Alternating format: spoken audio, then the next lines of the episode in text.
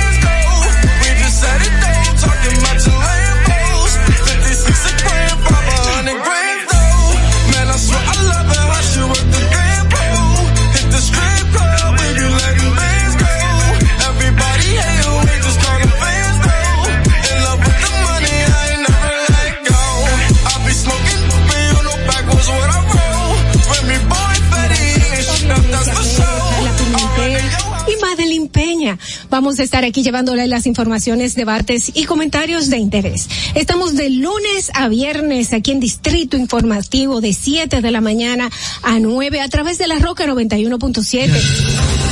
¿Cuál es la necesidad de una madre embarazada? Estar consumiendo alcohol para hacerte sentirla graciosa o para hacer demostrar al otro que tú estás teniendo un nivel de vida igual que las otras. La República Dominicana hacer más para que todos podamos tener asistencia psicológica y psiquiátrica al alcance de nuestras manos, por favor. Eso es muy importante. Lo que sucede es que el ITIQUE, además de que ahora es obligatorio, eh, reúne tres, tres formularios diferentes. Sí, me parece muy injusto que ustedes, que son cotizantes, que me pagan a mí, porque yo soy empleado de ustedes, porque yo cobro con sus impuestos. Qué bueno que usted lo sabe, ¿eh? me importa tanto tu vida como la mía. Claro, primero me importo yo, porque desde mi bienestar yo podré amarte de forma correcta. Sé que hay tanta gente haciendo comunicación que no debería, que no no estudió la carrera, que no se preparó para hacerlo. Y entonces, inclusive, llegan a tener renombre y peso y la gente toma como cierto lo que sale de su boca. Y, y eso es tan delicado. Bueno, muchísimas gracias a todos ustedes, Ogla, Carla. Les quiero dejar con esta frasecita que para mí siempre ha sido muy importante en el momento que digo, ¿por qué no tengo esto? ¿Por qué no tengo lo otro? Y me, me recuerdo a mí misma que lo importante no es qué tanto yo tengo, sino lo que yo hago con lo poco o mucho que tenga. Muchísimas gracias y bendecido día para todos. Distrito Informativo. Dominica Networks presenta Distrito Informativo.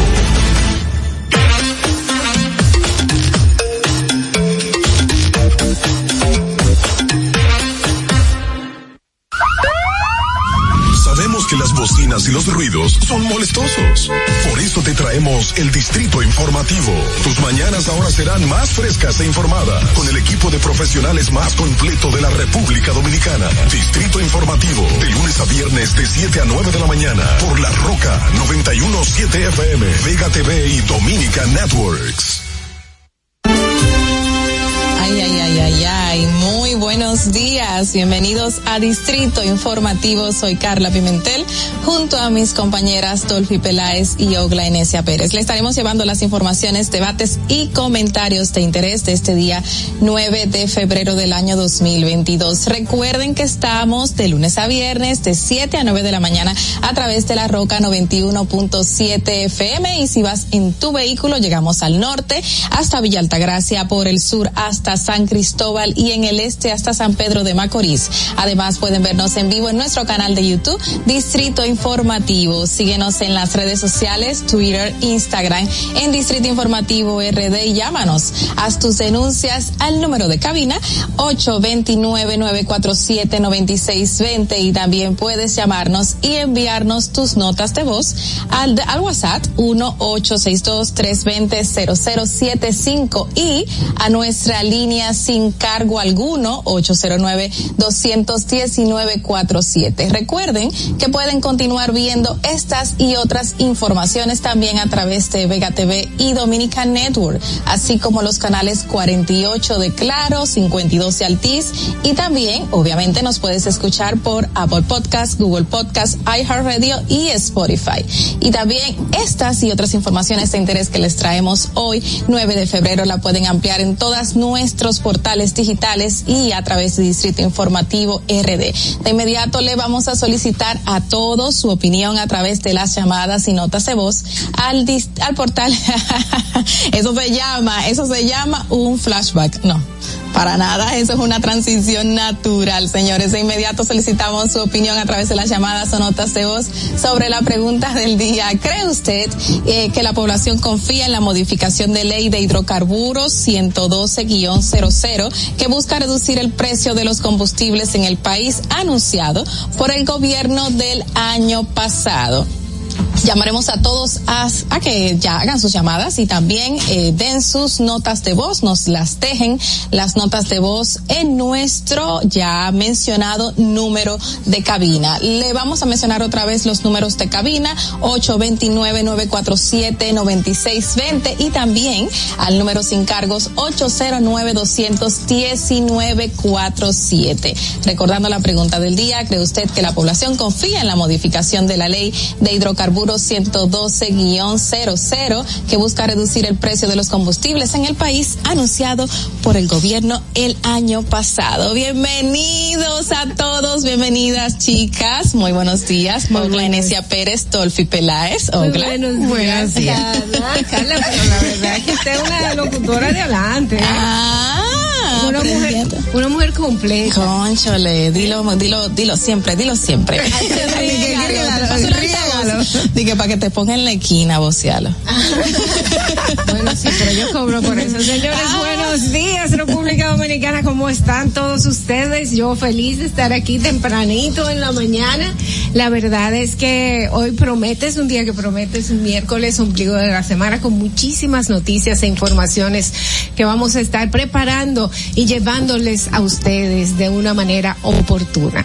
Oglenesia, ¿cómo estás, cariño? Bien, bien, aquí, ombligo de la semana, viendo todo lo que depara, eh, ya como hemos dicho, la semana, valga la redundancia, pero también que el ambiente en el día de ayer estaba también muy informativo, Ay, muchas sí. cosas. El presidente, señores, ¿por qué donde quiera que va el presidente siempre se arma un tapón de como cinco o seis horas? Y eh, todo el mundo tiene que chupar. Óyeme, eso es una cosa horrible. Tú sabes, y el protocolo, la seguridad masiva y Pero todo. es terrible. Yo creo que esas cosas se deben de, de mejorar y trabajar. Yo entiendo sí hay una parte de seguridad, protocolo, pero no puedes eh, detener la vida de todo todo el mundo porque el presidente está en un espacio. O sea, es más un tema de coordinación y que y que se tomen medidas eh, de lugar. Que ahora que tú dices que ayer fue un día muy movido, realmente todos estos días han sido días con cargados de muchísimas informaciones, noticias, eh, de todo. Y no sé si es porque, como dijo Dolphy el otro día, inició el año laboral. Yo creo que sí, creo que es verdad, porque parece que enero fue tan pasivo que no ocurrió más nada que algunos que otro hecho,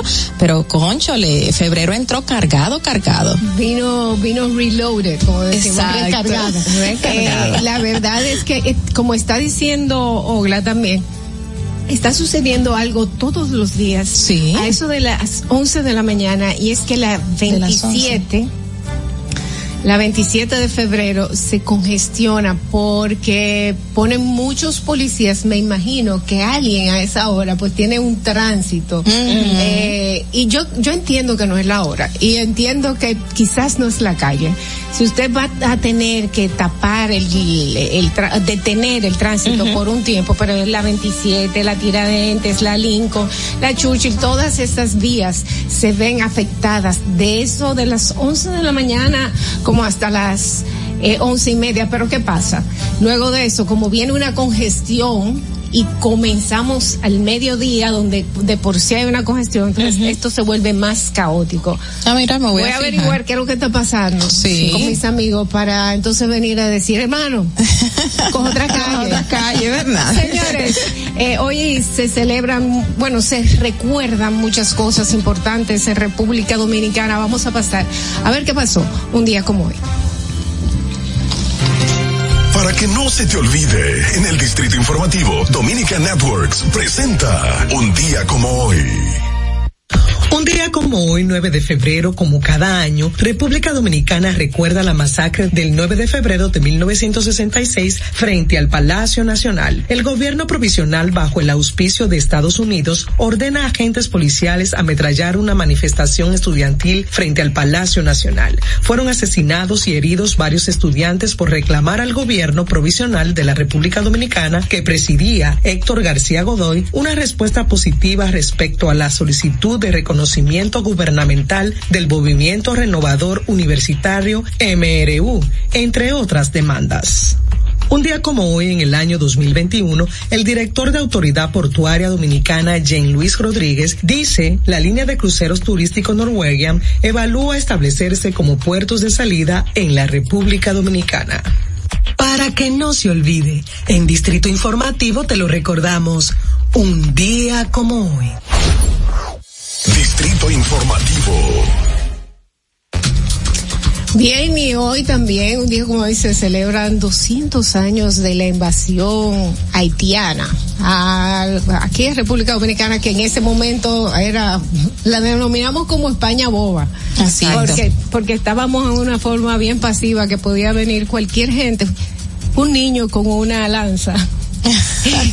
y podía invadirnos, pero bueno, eh, cosas importantes han pasado en el pasado que tenemos que mantenerlos en la mente para que no se nos olvide, pero también para que no los lo volvamos a, repetir. Y así sí es. Bueno, eh, vamos a continuación a, a las principales noticias del día de hoy. Ha sido un día de ayer bastante cargado de informaciones y vamos a dársela. Estas son las principales noticias en Distrito Informativo, el nuevo orden de la radio para hoy miércoles 9 de febrero del 2022. La Procuraduría General de la República solicitó la apertura a juicio en contra del diputado del Partido Revolucionado, Revolucionario Moderno, PRM, de la provincia Santiago, Gregorio Domínguez Domínguez, sobre quien pesa una querella de violación de propiedad interpuesta por Lucianelli Capellán Luna. Capellán Luna alega que el 27 de marzo del 2020, Domínguez Domínguez dirigió la ejecución ilegal de un desalojo, la destrucción y demolición de una vivienda en construcción a nivel de plato ubicado en la comunidad Punta Rusia, en Estero Hondo, Puerto Plata. En otra información, ¿quieres comentar algo sobre eso? Bueno, eso me, me trajo como, me, me llegó, me llegó una lamentable eh, noticia que pasó en el mes de, de enero, es en México, pero es el vínculo de que una periodista que tenía una demanda contra también una persona poderosa de hecho política y ella había denunciado ante el presidente de México, le había dicho, mire, yo pido su protección porque yo temo por mi vida y luego a ella la asesinaron luego de tener una sentencia favorable por un proceso judicial por un tema de, de, de propiedad con un funcionario público. Entonces yo hice como, Un como flashback. ese, es un flashback. Y, y Punta Rusia ha tenido varias, y, y es un lugar hermoso. No Sí. sé si ustedes han tenido la oportunidad de ir a Punta Rusia. sí. Eso es un lugar donde tú llegas y tú dices, ok, yo me voy a quedar a vivir aquí. Es hermoso. Y no quiero más nada. o sea. Es hermoso, pero ha tenido este problema. Mucha gente denunciando que gente de poder han querido, pues, hacerse de las propiedades de estas otras personas. Bueno, esta señora tiene ya eh, casi dos años en que puso, interpuso esa denuncia contra este actual eh, diputado y recuerdo que ella manifestó cómo fue toda la parafernalia de que llegaron esas, esos vehículos cargados queriendo sacar todo lo que le pertenecía a ella del lugar y adueñarse de una manera inquisitiva. Recuerdo el caso y qué bueno que ya se va a procesar eh, y se va a detener esta situación. En otra información, señores, el ministro de Interior y Policía, Jesús Vázquez Martínez, anunció este martes que la Policía Nacional tendrá un aumento salarial de un 40% durante este año 2022. Aclaró que esas partidas serán efectivas en un 20% en el primer trimestre de este año, o sea, enero-marzo, y el segundo aumento sucederá en el tercer trimestre de julio a septiembre.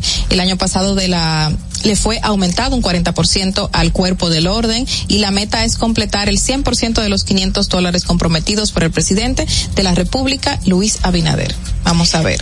En otro orden, el consultor jurídico del Poder Ejecutivo, Antolano Peralta, informó ayer que ya tiene en sus manos el proyecto que modificaría la ley de hidrocarburos 119 11200 y del que espera reduzcan los precios de los combustibles, tal y como anunció el presidente Luis Abinader el pasado año. Bueno, este año también. Fue este año, de hecho, la, la, la reacción. Este año no, la semana pasada. Fue la semana pasada. Fue la semana pasada, no ha pasado tanto tiempo. No, es un día común. La fiscal Mirna Ortiz, por otro lado, coordinadora de litigación de la Procuraduría de las Nuevas Pruebas, perdón, especializada de persecución de corrupción PEPCA, eh, resaltó que las nuevas pruebas aportadas contra los imputados del caso Coral están y confió en los tribunales que mantendrán las medidas de coerción impuestas a los involucrados en este expediente. Mm, Ayer, eh, no, bueno, yo no sé si está en los titulares, pero me estoy adelantando, Madeline, que el ex procurador, hablando de casos y operaciones, el ex procurador eh, Jan Alain Rodríguez pidió a la fiscalía que le pida excusas, o sea, mi- a Jenny Berenice, a la magistrada Jenny Berenice, al magistrado Wilson Camacho, que le pidan excusas, solicitó. Y además dijo que deberían quitarle el nombre de Medusa a la, A la operación, por la cual se le investiga. y quitar, eh, eh, o sea, quitar su nombre de cualquier cosa que lo involucre con el caso eh, eh, Medusa. Yo entiendo, yo entiendo que eh, vamos a hablar en, termo- en términos de abogados. Es extemporáneo. Exacto. Eso yo pensé ayer, yo dije, pero te está adelantando los hechos. No más- no más palabras, magistrada. Sí, es temporario porque todavía es un caso que está en, en investigación y es verdad que está la presunción de, de De inocencia, inocencia. pero este, en realidad se están haciendo investigaciones y lo que se está reportando, porque también habló de esta, de las publicaciones, de las publicaciones. sí. Lo que está, lo que se está publicando es simplemente lo que está pasando, la realidad, y usted no puede coartar la libre expresión. Claro. Usted no puede decir, de mí no se puede hablar.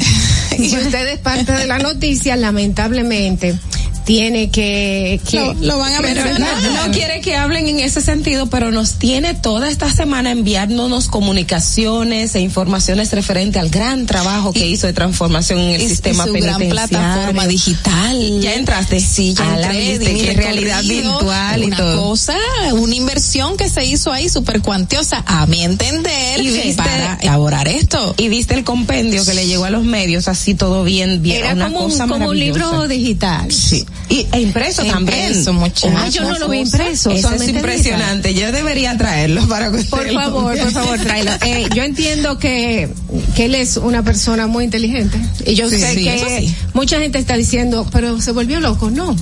Esta es una persona que es muy inteligente, puede ser una estrategia, una estrategia para quizás traer el enfoque y la atención a la, a la nueva victoria. Y, y que no tan solo lo que él hizo, sino que está eh, diciendo el Ministerio Público y que no está investigando de las cosas que lo imputan a él. Así es. O sea, puede ser algo así. Es una estrategia, tienes la razón.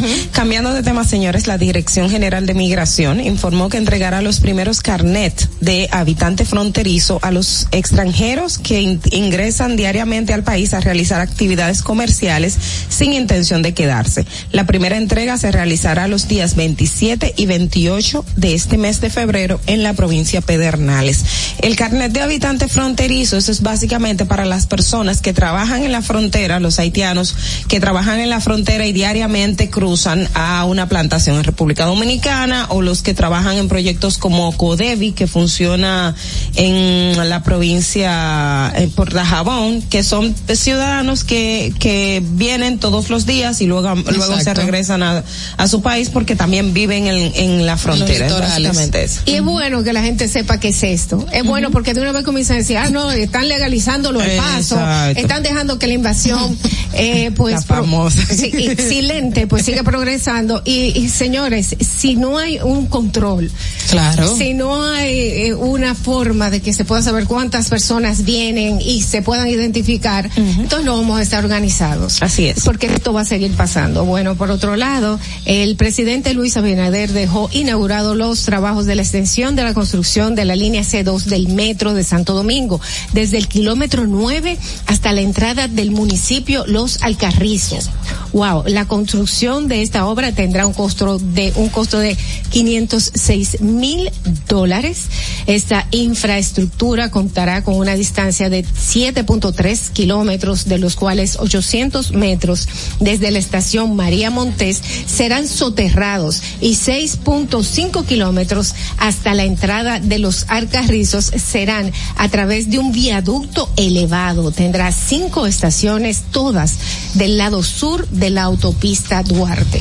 Bueno, qué bueno, porque eso va a impedir una congestión eh, enorme que se hace en esa zona de vehículos públicos eh, y, bueno, del transporte público. Señores, en otra información, dos millones ochenta y cinco mil dominicanos se han colocado la tercera dosis de vacuna contra la COVID-19, cuya obligatoriedad inicia a partir del 21 de este mes.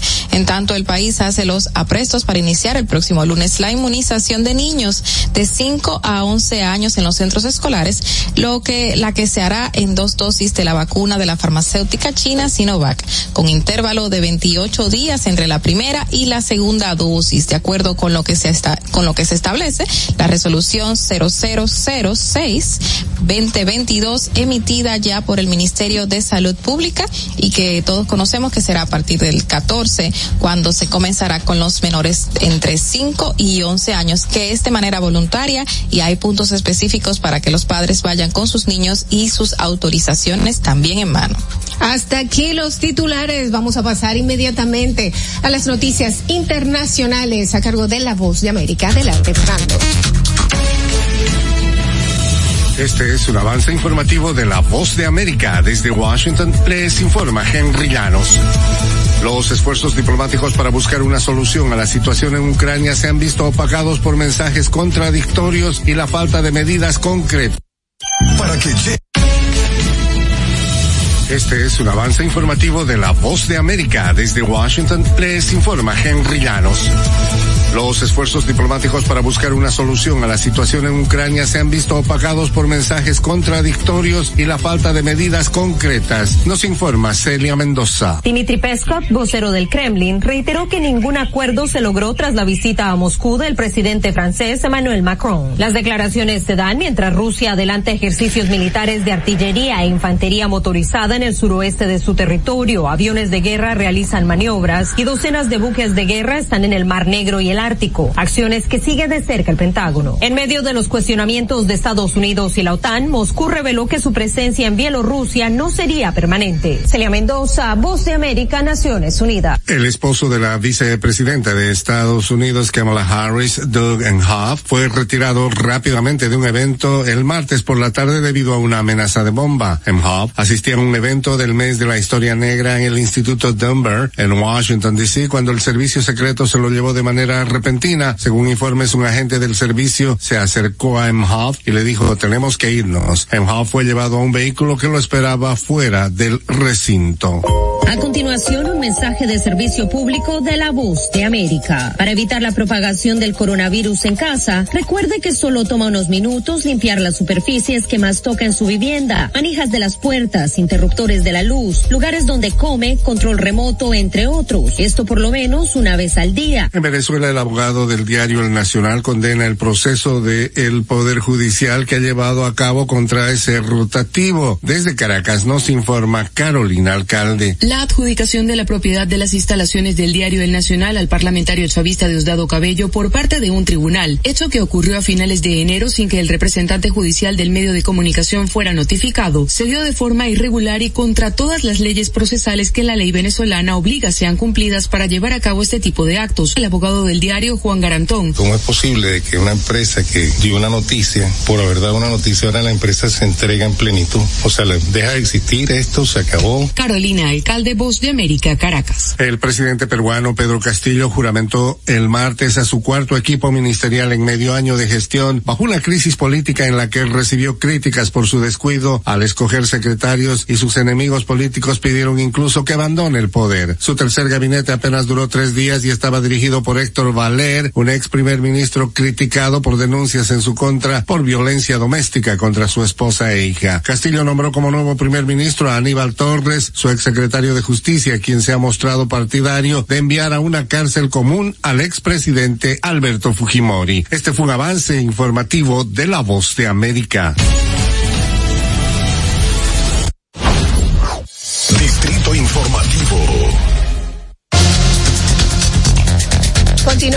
En Distrito Informativo. El nuevo orden de la radio, señores, 7 y 22 de la mañana. El día va rapidito, mucha energía para todos. Y ahora vamos a pasar al bloque de comentarios. La verdad dicha por Ogla Enesia Pérez. En el Distrito Informativo te presentamos el comentario de la periodista Ogla Enesia Pérez. Ya, ya, el título, la verdad dicha por Oglenesia Pérez no. Señores, miren, eh, este comentario yo sé que va a generar algún tipo de, reacción porque debo de reconocer que el Colegio Médico es un gran gremio y muy unificado y defienden sus intereses a, casa- a capa y espada, que es el deber ser de, de cada eh, asociación y cada colegio. Sin embargo, en el día de ayer, eh, los médicos reaccionaron ante una circular que emitió la Dirección General de Impuestos Internos referente al pago de los impuestos eh, a en- para el tema del salario. Nosotros, en- de manera personal, yo desconocía que los médicos tenían, mediante decreto, se le había hecho una excepción para que eh, no se le cobre impuestos en términos salariales eh, hasta el tope de dos millones y algo de pesos. Cuando eh, ordinariamente a todos los dominicanos, a partir de los 416 mil pesos anuales que usted cotiza como salario, se le aplica o el 15% en algunos casos y si es el rango es mucho mayor, entonces va aumentando la escala de descuentos en términos salariales. Los médicos, a través de la disposición de la DGI, a partir de ahora, los médicos también pagarían ese impuesto. ¿Y por qué yo digo que mi comentario no va, no va a ser aplaudido por los médicos? Porque si bien nosotros reconocemos todo el trabajo, el esfuerzo, el sacrificio, todo lo que implica ser médico, no menos cierto es que, que yo soy de las personas que entiende que eh, no podemos tener privilegios para una parte y para otros no. ¿Y por qué yo hablo esto de un, de un privilegio? Porque una persona actualmente en República Dominicana que tiene un salario de 34 mil 600 pesos o vamos a decir 35 mil pesos, a partir de ahí tiene que pagar unos impuestos que se le descuentan al salario y independientemente de cuál sea su profesión. En el caso de los médicos, de acuerdo a esa resolución que tenían, no les era aplicable. Y el recuerdo que el ex director de la DGI iba a aplicarle esos impuestos, se llegó a un acuerdo, eh, conversaron para posponerlo. Sin embargo, República Dominicana tenemos más de siete años y eso lo, di- lo digo no porque yo conozca la materia impositiva ni tengo un máster en ello, sino porque tengo una amiga que le dije, te voy a dar la payola porque usted fue que me explicó. Sorangi Natalia Garavito, quien tiene un máster en, en, en, en impuestos y me explicaba, tenemos siete años de República Dominicana que no se revisa lo que es la inflación eh, al impuesto por el tema de los salarios y ahora mismo en República Dominicana alguien que gana 35 mil pesos no está ganando nada porque la, cana la canasta básica, la canasta básica está por encima de esos montos. Pero no solamente eso, sino que eh, considera que el impuesto al salario debería aplicarse más eh, cuando el sueldo sea por encima de los 40 mil pesos por el tema de la inflación y todo lo que tiene que ver. Ahora, ¿cuál es mi punto? Si un técnico, que no le estoy quitando mérito a un técnico, pero el, trabajo que hace un médico, yo no puedo decir que es superior al que hace un técnico porque cada cual está en su área. Y si cada cual está en su área, si a mí me cobran el impuesto por el trabajo que desempeño, fue la función que yo asumí, que fue la, yo decidí ser comunicadora, ser periodista, me, me están pagando un salario y de ese salario estoy pagando impuestos, pero no quiere decir que la función que yo ejerza es es, es indiferente o es inferior a la que ejerza el médico. Son dos funciones distintas. Ahora bien, si yo puedo pagar esos impuestos, ¿por qué entonces no aplicárselo a los médicos? O si los médicos tienen ese excedente o esa exoneración del impuesto, ¿por qué no aplicárselo a otra persona que sus recursos son de hecho inferiores? Porque si hablamos del tema salarial de los médicos, el sueldo base de un médico no es 35 mil pesos, es mucho más de ahí. Y luego usted calcula que ese médico tiene una consulta privada. En esa consulta privada, usted le paga una diferencia por esos recursos,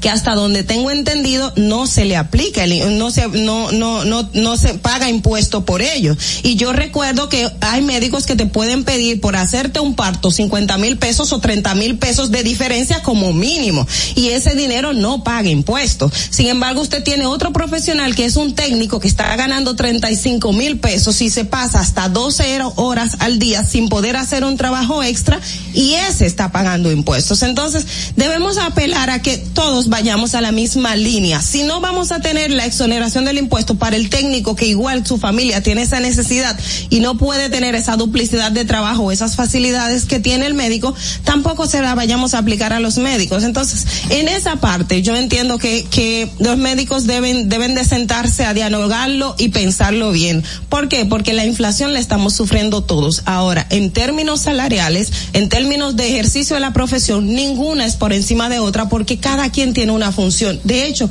en los servicios básicos que usted ejerce, tanto la persona que hace el servicio de limpieza como el gerente general de una empresa tienen funciones diferentes y cada una son necesarias. Entonces, vamos a, a este aspecto del, de las, del área impositiva a abordarla, vamos a ampliarla en este distrito informativo, que es lo que apelo para que la población pueda entenderla y cuando la lucha se ajusta, nosotros la apoyamos.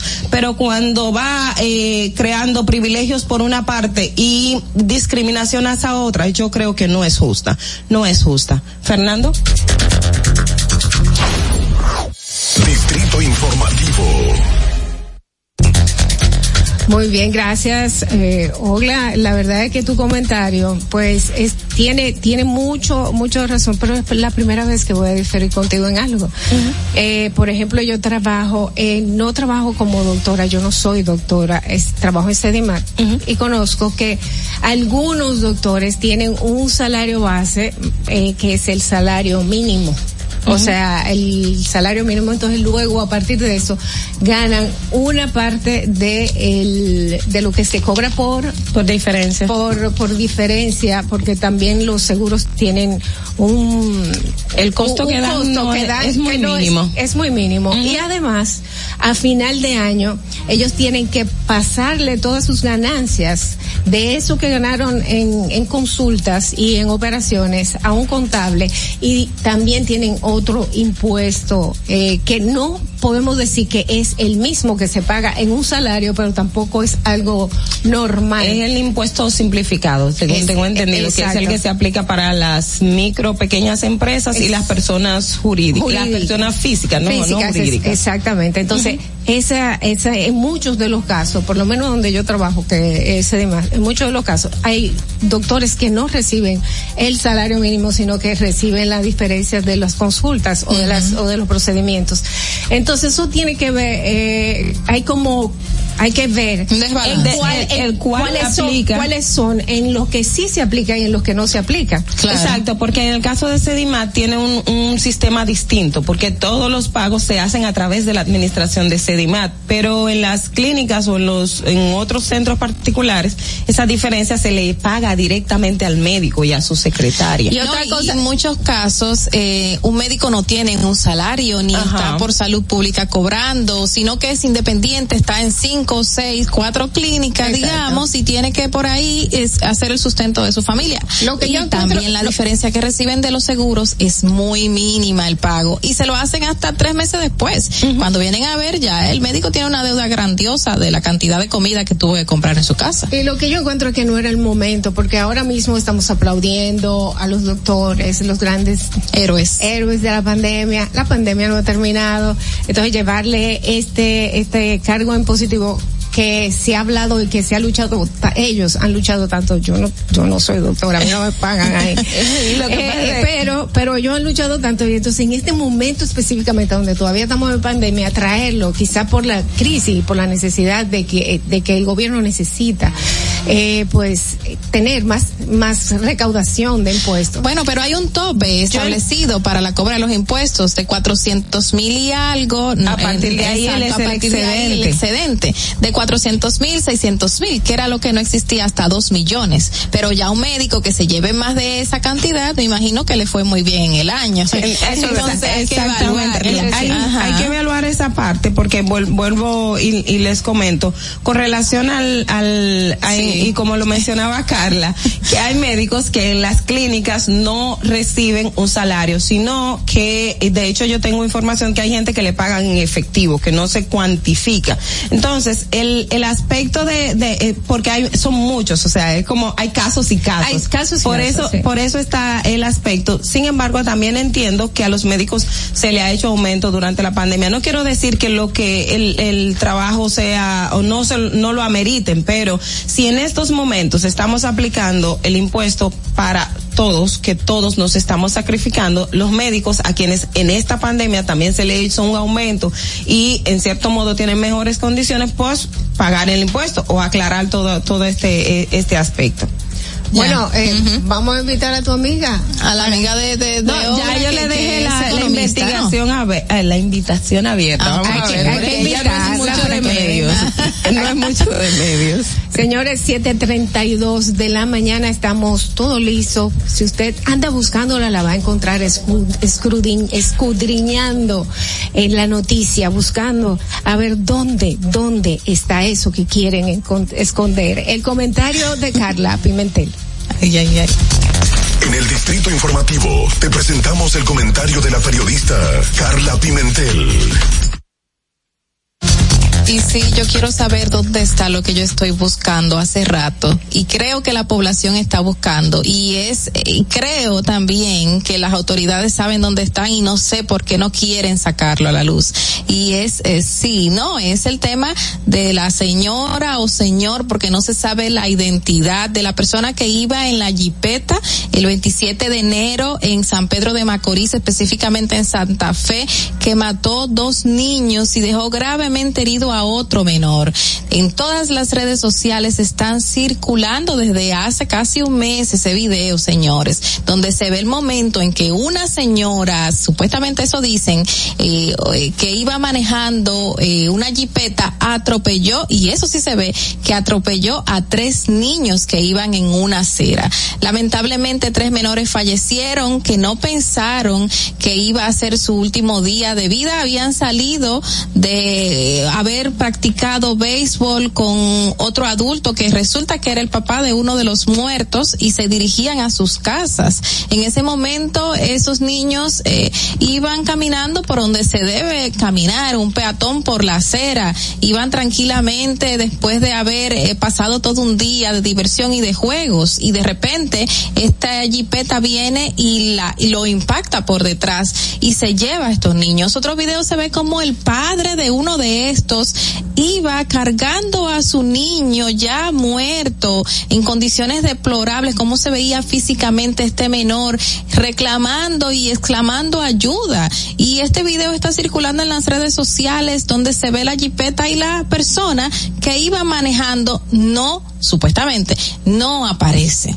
¿Dónde está esa persona? ¿Por qué si hemos tenido tantos casos de violencia de tránsito, como el caso del señor eh, Villanueva y la señora Santa, eh, que fue tan eh, mediatizado, que salió tanto en las redes sociales, que todos los medios de comunicación hablaron y hablaron hasta el cansancio de esto, hasta muchísimos políticos de oposición salieron en las redes sociales diciendo e implorando de que se haga justicia, de que se haga justicia por esta agresión de género y no estamos haciendo lo mismo en este caso donde fallecieron dos menores, dos dos vidas inocentes que fueron impactadas por esta persona que están desaprensivo o desaprensiva porque no se sabe qué género era la persona que iba manejando, pero sí se ve cuando del lado derecho del pasajero sale un hombre y decide dar la vuelta, entrar por el lado del chofer y, e irse como que si pisó a que un perro, pisó un gato y ni siquiera porque es un ser vivo, no sé qué pisó, no sé qué creyeron ellos,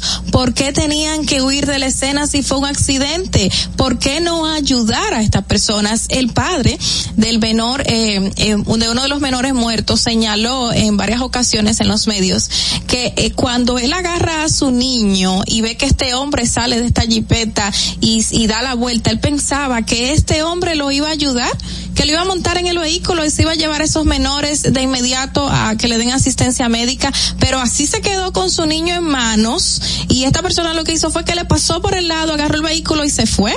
O sea, ¿cómo es posible que en otros casos eh, sí demos eh, de inmediato con el, eh, la persona, el agresor, el victimario y todavía, a pesar de que han pasado unos 15 días, estemos esperando que den con este vehículo, que den con esta persona? En el vehículo se identifica, el vehículo se identifica. Eh, es, eso se hace una depuración rápida. Las mismas personas que estaban ahí lo vieron, los identifican a todos, el mismo padre del menor lo vio, en un momento dado lo puede identificar, ¿por qué no dar con esta persona? ¿Quiénes son? ¿Por qué lo están resguardando? ¿Por qué? Los están eh, eh, cubriendo. ¿Por qué hacemos esto? Es una de las preguntas que, que desde que yo escuché al padre me estoy haciendo y supuestamente identificaron el vehículo en otra provincia. Eh, esas son cosas que se dicen, pero todo puede ser posible. Y si más, si podemos identificar esa jipeta y no lo hemos hecho, porque al parecer es alguien de poder que ha sido encubierta por las autoridades. No puede ser que este caso se quede así porque no fueron dos perros que mataron, fueron dos niños de clase pobre, lamentablemente, que no tienen quien, aparece que no tiene a quien le duela de las autoridades y no quieren hacer nada con respecto a este asunto. El padre pide justicia y el otro padre y el otra madre también piden justicia y es hora de que se haga justicia por estos menores. A lo mejor si esta persona no huye, no puede, puede ser que no le, eh, le estuviésemos atacando de esta manera porque accidentes son accidentes pero en el momento en que usted deja a una persona muerta o malherida después de haber hecho un acto como este, ya es un desaprensivo. Y un desaprensivo tiene que pagar. Un desaprensivo tiene que responder a las autoridades y responder a esta familia y a toda la población que como yo estamos indignados de este hecho. Así que por favor las autoridades hagan algo. No lo dejen así. Fernando, vamos contigo. Distrito Informativo. 7 y 38 de la mañana en Distrito Informativo, el nuevo orden de la radio. Eh, ¿Sabes qué estaba viendo en el día de ayer? Eh, la información que daban, que decía que el responsable que atropelló a los menores de edad había huido hacia Puerto Rico. Esto simplemente fue algo que dijo el subdirector regional del sureste de la policía, José Delio Mora Reynoso. Él dijo que el hombre responsable de atropellar y matar a esos dos niños en San Pedro de Macorís y dejar a un tercero her- herido grave, presuntamente huyó a Puerto Rico. Y también, el otro dónde quedó? Y, y también dice, hay casos, oigan esto, hay casos que duran años para resolverse. Y este apenas lleva días y ya tenemos la jipeta.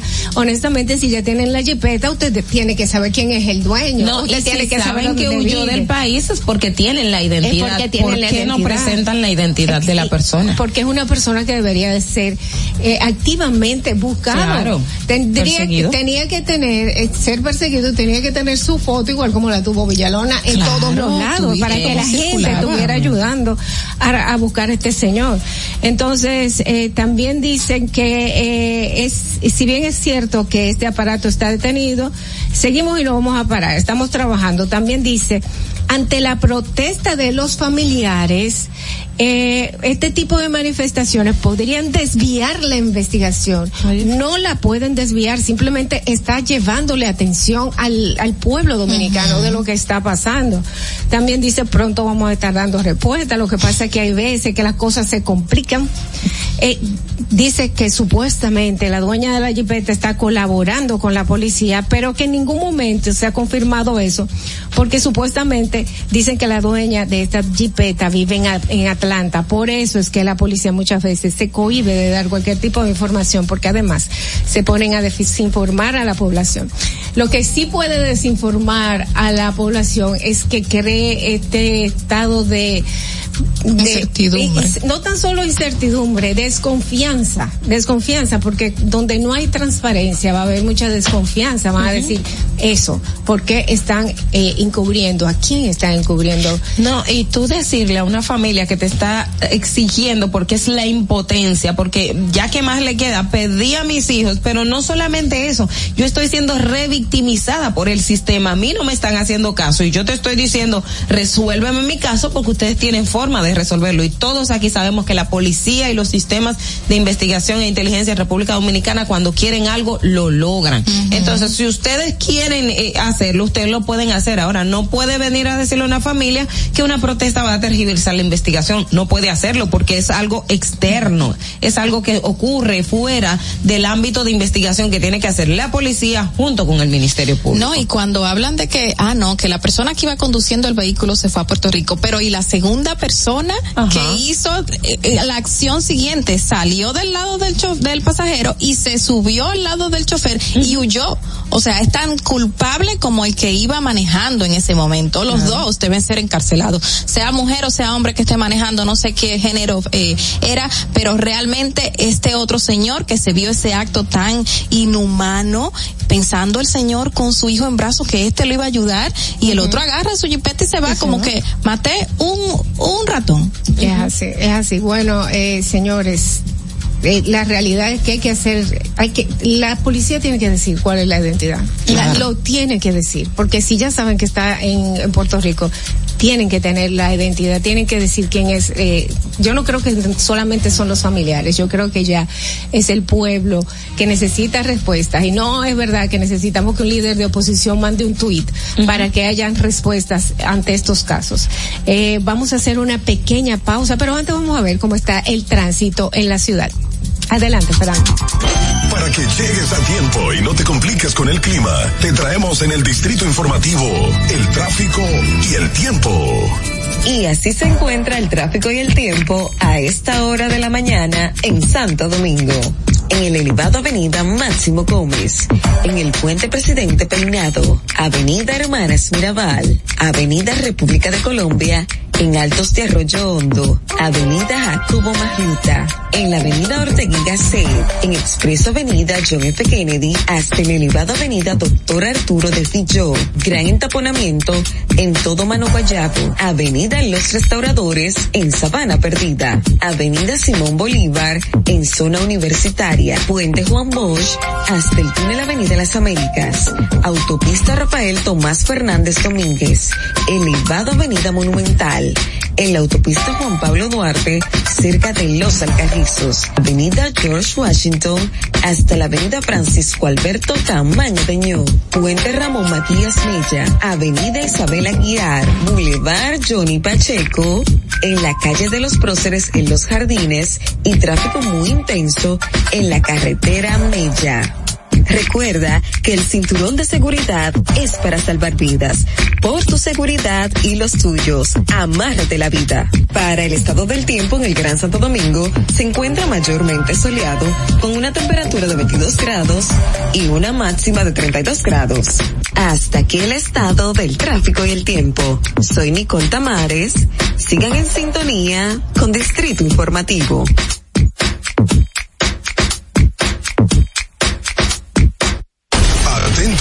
No te muevas de ahí. El breve más contenido en tu distrito informativo. Ahí mismito donde estás. O tal vez aquí, recostado bajo una mata de coco. O en la arena tomando el sol. O dentro del agua, no muy al fondo. O simplemente caminando por la orilla. Ahí mismo, abre tu nueva cuenta móvil BH de León. 100% digital y sin costo. La creas en minutos con cero pesos desde Móvil Banking Personal. Ábrela donde quieras. Solo necesitas tu celular. Banco BH de León.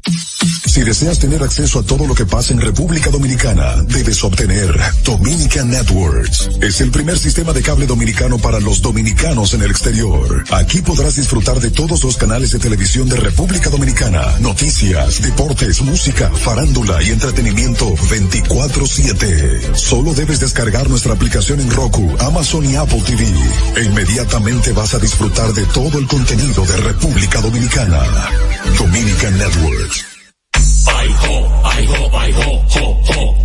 Ahorrar para poder avanzar. Se siente así. Ahorrar porque se quiere progresar. Se siente así. Ahorrar para tranquilo yo estar. Se siente así y así. Qué bien se siente ahorrar.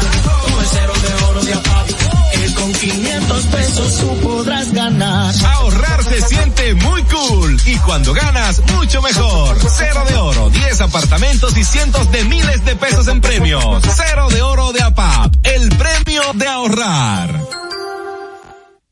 La República Dominicana había perdido la confianza en nuestras instituciones.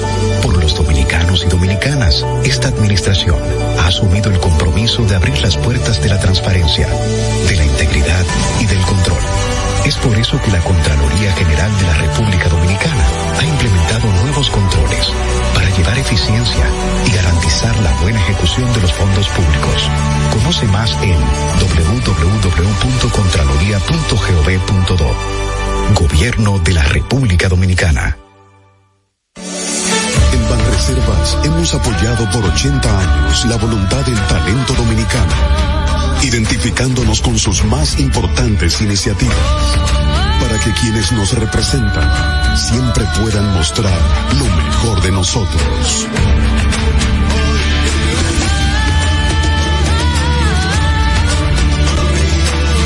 Banreservas, 80 años siendo el banco de todos los dominicanos. Sabemos que las bocinas y los ruidos son molestosos. Por eso te traemos el Distrito Informativo. Tus mañanas ahora serán más frescas e informadas con el equipo de profesionales más completo de la República Dominicana. Distrito Informativo, de lunes a viernes de 7 a 9 de la mañana por La Roca 917 FM, Vega TV y Dominica Networks. ¿Y cómo tú le dices a una gente que confía, que tenga esperanza, si nadie había hecho nada para ayudarles a vivir mejor? La confianza se gana. No se trata de gastar más, hay que gastar mejor. El dinero público es de todos los dominicanos. Tenemos la obligación de pensar por primera vez en que nos vaya bien a todos. Es el momento de estar cerca de la gente. Por eso no vamos a aumentar impuestos. Porque el cambio se trata de ti. El cambio comenzó. Gobierno de la República Dominicana. ¿Viste qué rápido? Ya regresamos a tu Distrito Informativo. Estamos de regreso en Distrito Informativo, un miércoles muy activo, muchas noticias, eh, muchas cosas que están pasando. Y aquí estamos de regreso y ustedes saben que estamos aquí en la Roca 91.7, 748 de la mañana.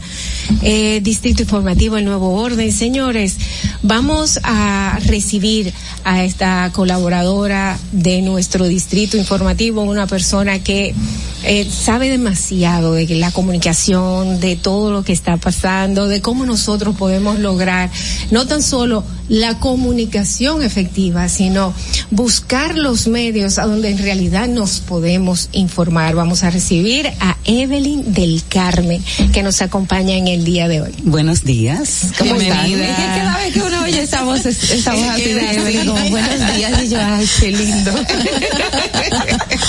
Hoy tenemos un tema muy interesante. El tema es los efectos de nuestra comunicación en las redes sociales. Es algo que le tenemos que poner mucha atención porque a veces queremos decir algo y en realidad terminamos diciendo otra, Otra cosa. cosa. Y la intención de nosotros es pura, simple, pero ¿qué pasa? Está llegando la comunicación de una forma diferente. Diferente, sí. A propósito justamente de una pregunta que tú hiciste eh, la anterior vez que estuve por aquí, eh, que hablaste de las redes, se me ocurrió traer el tema porque es algo del día a día. Las redes sociales son muy buenas porque acercan a la gente, porque eh, te permiten tener amigos, conocer personas, aprender, compartir tus experiencias y tus conocimientos, eh, motivar, o sea, visibilizarte profesionalmente o, un negocio, lo que sea. O sea, facilita incluso la comunicación para la gente que, que no necesariamente tiene muchas habilidades sociales. Sin embargo, eh, ha- hacemos un uso negativo de las redes sociales. Es un lugar en donde nos estamos acostumbrando, bueno, digo nos porque simplemente estoy generalizando, porque yo no lo hago, por supuesto, pero es un lugar donde estamos descargando nuestro veneno emocional. Y es penoso porque no solamente pasa cuando hay conflictos entre personas eh, que utilizan las redes para, eh, digamos que, ventilar ese conflicto. A veces simplemente eh, la gente comenta o dice cosas sobre situaciones y personas que ni siquiera conoce. Entonces, eh, se está utilizando las redes para insultar, para agredir, para hacer daño, para acosar. Y, y es muy, muy, muy terrible eso. Entonces, bueno, la invitación que yo traigo hoy es hacer un poquito de conciencia acerca del poder que sale de nuestra boca. Yo estaba, bueno, el otro día teníamos aquí a Ñonguito como invitado y, y le estábamos preguntando si, y yo le hice la pregunta de que si él respondía a las personas que le comentaban cosas negativas, como hay muchísimos otros que les responden, artistas, conocidos, porque hay muchísima agresión, la gente decide hasta crear perfiles solamente para atacar a otros. Y cómo lo recibe esa persona que, que lo está eh, observando, que lo está leyendo, puede ser muy variado, a algunos le puede afectar muchísimo, a otros no. Así es, así es. Eh, todo depende de, de, lo que decida la persona, pero hay que ser responsable de lo que uno dice. Hay que saber, como yo decía, que lo que sale de tu boca tiene poder. Lo que tú dices en cualquier ámbito puede estar construyendo o puede estar destruyendo. Y todo depende de la intención que tú le estés poniendo, de lo que tú deseas eh, comunicar, por supuesto. Pero hay que estar pendientes de que lo que tú expresas queda en la vida del otro. Y aunque no nos demos cuenta, regresa a nosotros. Entonces me gusta mucho una, una reflexión que hace, que hace Miguel Ruiz, el, el, el autor de los cuatro acuerdos, que él, que él dice, si lanzas veneno emocional a otros, es como si lo utilizaras en contra de ti mismo.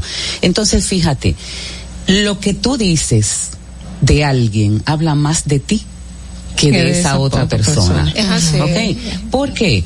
Porque tu opinión o lo que tú expreses, las ideas que tú, que tú tengas acerca de, de, de la persona, pasan a través de, de tu, de tu eh, sedazo. Del Son tu interpretación de una realidad. Exacto. Sí, el filtro de tus experiencias, de las cosas que tú piensas que tú harías en ese momento. Exactamente. Exactamente. Entonces, eh, sí, es una opinión que tienes, pero es tu opinión. Entonces, antes de decir algo, eh, hay, hay una autora que se llama Angélica Olvera, que ella recomienda que antes de tú, de tú decirle algo a alguien, pienses y te preguntes, primero, ¿es necesario que tú lo digas? ¿Es verdad? ¿Tienes la conciencia de que eso es una verdad? Una verdad. ¿Eres amable con esa persona cuando estás diciendo eso? ¿Puedes herirla? ¿Estás cuidando esa integridad de esa persona? ¿Es mejor decirlo que no decirlo? Cuando tú dices eso, ¿te sientes orgulloso de la persona que tú eres al decirlo? Y una pregunta que me gusta mucho. Si lo que tú dices habla de ti, ¿qué hablará de ti eso que tú quieres decir? Bueno, o sea, sí.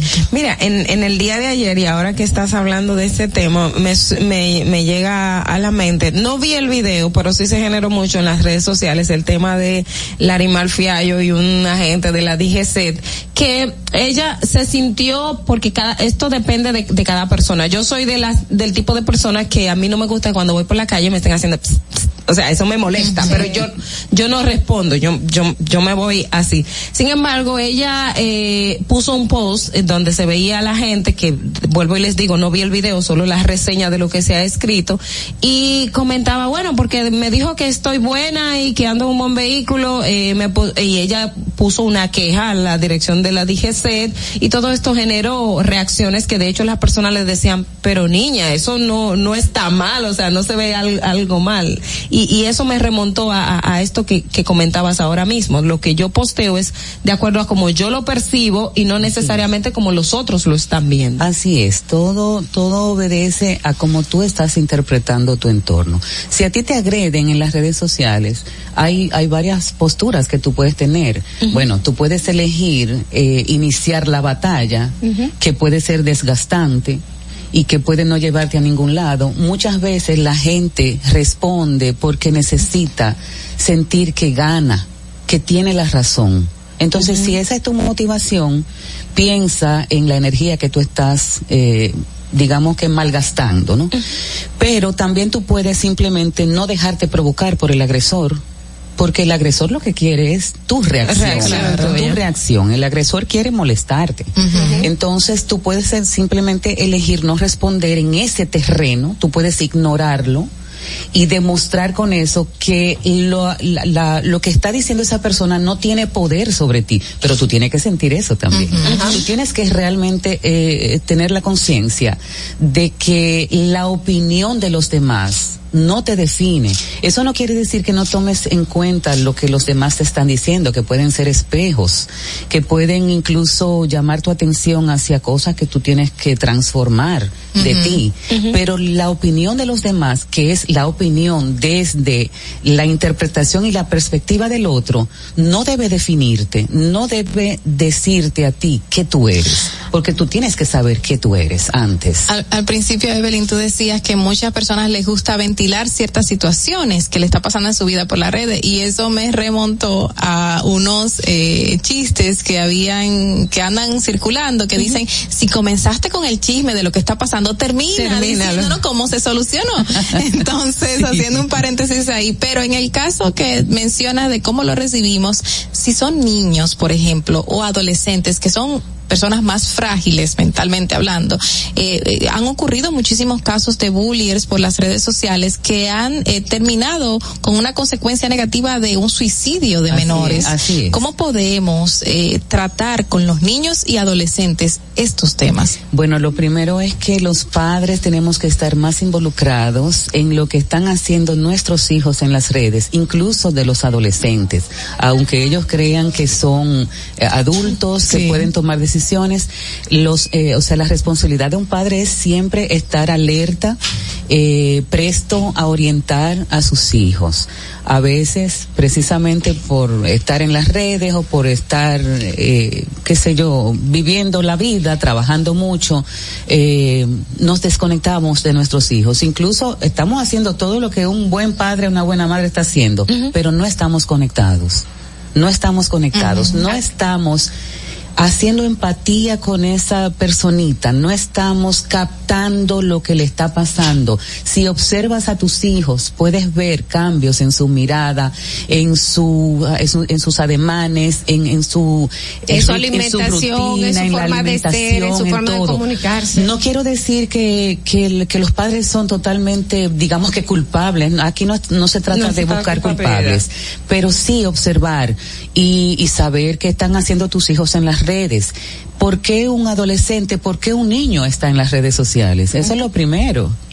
Es así. O sea, eh, ahí, ahí, ahí es donde comienza todo. Tienes que, que tienes que, que estar presente, tienes que estar alerta, tienes, tienes que estar observando y tienes que estar orientando constantemente. En las redes sociales estamos eh, no tan solo creando un contenido, recibiendo un contenido que a veces es muy negativo. Eh, y como tú dices, eh, hay, es lo que dice Juan de Pedro, dice más de Juan que de Pedro. Así es. Eh, el ladrón se juzga por su condición y todo eso, pero hay que buscar la forma que la gente eh, lo reconozca para que no continúe con con esta con esta guerra Exactamente. que, que busque una forma de simplemente cortarlo ya sea ignorándolo o ya sea o ya sea eh, respondiéndolo de una forma de que- de una forma que no puedas responder un poquito más para atrás porque Claro, y uno también no agredir. Es penoso cuando sale una noticia de la que sea y tú vas a los comentarios, una noticia en un periódico. Exacto. aquí. O sea, la cantidad de comentarios despectivos que no tienen ni siquiera nada que ver con la y noticia. que muchas veces están buscando eh, lo que están es buscando views vamos a recibir esta llamada buenas distrito informativo hablamos Buenos días, buenos días, querida. Hey, ¿cómo estás? Cariño. Sí, Marilyn, Marilyn. de la zona universitaria. ¿Cómo Un estamos? gusto saludarla. Eh, una pregunta o sugerencia. eh, muchas veces cuando abordo un tema con un familiar o con, o con Tiene- un amigo, tienes, tienes un ruido, Marilyn, disculpa, no se escucha bien. Habla un poco más alto. eh, me, me muevo y ahí se oye mejor. Sí, sí. Eh, se escucha mejor ahí. Ah, y a veces ellos, un ejemplo, si es de hijo o de algún tema que ellos no tienen conocimiento de causa, yo le digo que si no han vivido el tema no deben opinar con tanta propiedad porque la gente está para censurar y para, para acabar con el otro sin, sin saber, porque si, si tiene hijos puede opinar de hijos, si ha vivido una situación económica o una situación de pérdida puede opinar porque lo, porque lo ha vivido. Entonces cuando no lo han vivido yo le digo no opine con tanta propiedad porque tú no conoces no tiene conocimiento de causa. ¿Está bien esa respuesta que yo le doy a esa persona muchas veces? Gracias, María. Gracias, María. Eh, por supuesto, eh, sugerirle a alguien que no opine de lo que no conoce siempre va a estar bien. No tenemos que opinar de todo. Si ves una noticia y, y- y vuelvo a las preguntas que nos hacíamos ahorita, ¿es necesario que tú dejes esa opinión? Exacto. ¿Cambia algo en eso? ¿Aporta algo? Pero que ahora Pero se están buscando, pasa- ahora es- se están buscando likes, se están Likes, buscando comentarios. views, se están buscando comentarios. ¿Qué pasa? A veces los comentarios positivos no llevan ninguna reacción. Y los comentarios negativos llevan que tú ves que hay un comentario Un hilo. ne- ne- negativo y ese es como si fuera otro post. Es un hilo grandísimo. Yo soy una que debo de decir que entro a algunas noticias simplemente para ver los comentarios. Y si hago un comentario eh, entré a ver los comentarios bastante. Mira, eso nos pasa a todos. Eh, yo también entro a ver los comentarios. Obviamente también ando buscando, eh, digamos que las experiencias de lo que está pasando, de cómo nos comunicamos. Utilizo toda esa información también para reflexionar acerca de, la comunicación. Y a veces sí quiero decir algo. A veces incluso algo me molesta. Digo, wow, y me detengo porque voy a aportar algo realmente. Y eso, eso depende de tu conciencia. Y, eh, tenemos que seguir eh, elevando nuestra conciencia. Tenemos en, que. en, en este caso, y veo mucho, y recuerdo que ha pasado con algunos comunicadores o personas eh, reconocidas que han fallecido, y tú entras a, a los posts, eh, tanto en Instagram o en Twitter, y ves los comentarios, tú dices, pero ¿por qué una persona puede tener tanto veneno dentro para siquiera un muerto respetarle que ya se vaya a descansar independientemente de Así, quién sea? Así es, es, es lamentable.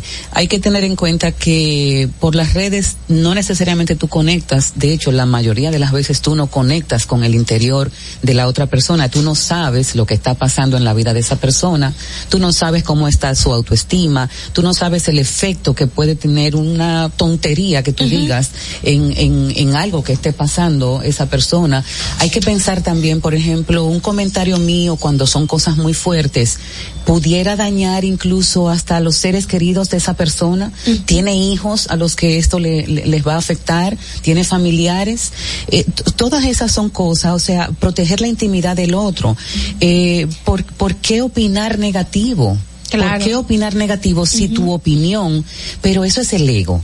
Es el ego que nos que, que, no- que nos manda a que a que tengamos la razón, a que digamos algo para hacernos tengo que sentir, decirlo porque sí. divulgar cosas que tú no sabes si son reales, si son simplemente haciéndote eco de otra persona que habló y tú no sabes si esa no persona dijo algo que en realidad es verdad. Y, y hay, hay muchas quejas de que ah no que todo es muy tóxico en las redes lo único que se hace viral es las cosas que no son un buen ejemplo o que o que te mandan a hacer cosas que tú en realidad no deberías de estar promocionando pero también esto trabaja como un algoritmo tú vas a recibir lo, lo que, que tú dando. buscas tú vas a recibir, tú estás chequeando solamente las páginas de chismes, las páginas a donde aparecen personas con poca ropa o haciendo cosas indebidas, entonces el algoritmo te va a mandar, va a mandar más, páginas de, esas. Así entonces lo único que vas a ver es eso, porque hay, hay contenido bueno en las redes y tenemos que decidir si queremos ser como unos borregos que nos dejamos manejar por el sistema o hacemos cambios. O sea, tú puedes, ten- tú tienes eh, eh, capacidad de elección. tú puedes elegir, no voy a hacer comentarios negativos, no voy a dañar con mis palabras, porque hay otra cosa importantísima, y es que se ha demostrado, y eso es un tema que podemos tratarlo en, en otro segmento, que las emociones tienen efectos fisiológicos. O sea, lo que tú piensas que causa emociones en ti está generando que tu cuerpo eh, libere cierto tipo de hormonas. Cuando tú liberas hormonas, que son las hormonas que son para el peligro, como la adrenalina, el cortisol, que se dan cuando tú tienes emociones fuertes y negativas, entonces tú estás intoxicando tu cuerpo. Entonces, a la hora de hablar, señores, no solamente pensemos, yo suelto este veneno y el mundo que se encargue. No, No. ese veneno te está envenenando a ti también. Eso sí es el odio, la ira, el resentimiento. Yo siempre he dicho, es como tú beberte un veneno y esperar que, el otro se muera. Así es. Muchísimas, muchísimas así. gracias a nuestra coach de comunicación, comunicacional. Ah, No, antes tenemos- de que se tenemos vaya, una- sí, no, yo el otro día estaba observando algunas publicaciones que se hacen en páginas eh, que se hacen llamar noticiosas, que se hacen a la ligera, sin ningún tipo de profundidad y se publican así. Y la gente comienza a opinar basando en lo inicial que puso esa persona. Hay casos como uno que ocurrió en una provincia de la República Dominicana donde una menor apuñaló a otra y en un principio se decía una cosa y la cantidad de comentarios que había en contra de esa niña que no tenían que ver nada de lo que había ocurrido realmente era increíble que los padres lo habían leído y esto había afectado a toda la familia. Entonces esta persona que hace esta publicación y que comenta esta publicación sin saber de lo que está hablando, no sabe cómo está afectando a otros. No, y eso es falta de conciencia. Y por supuesto que uno quisiera también que haya mayores regulaciones, pero eh, las redes ya son algo como un poco fuera de control. Eh, yo, yo pienso que lo que uno tiene es que tratar de hacer más conciencia, eh, comenzar por uno. O sea, que tú puedes hacer hoy para poner las redes al servicio de la humanidad.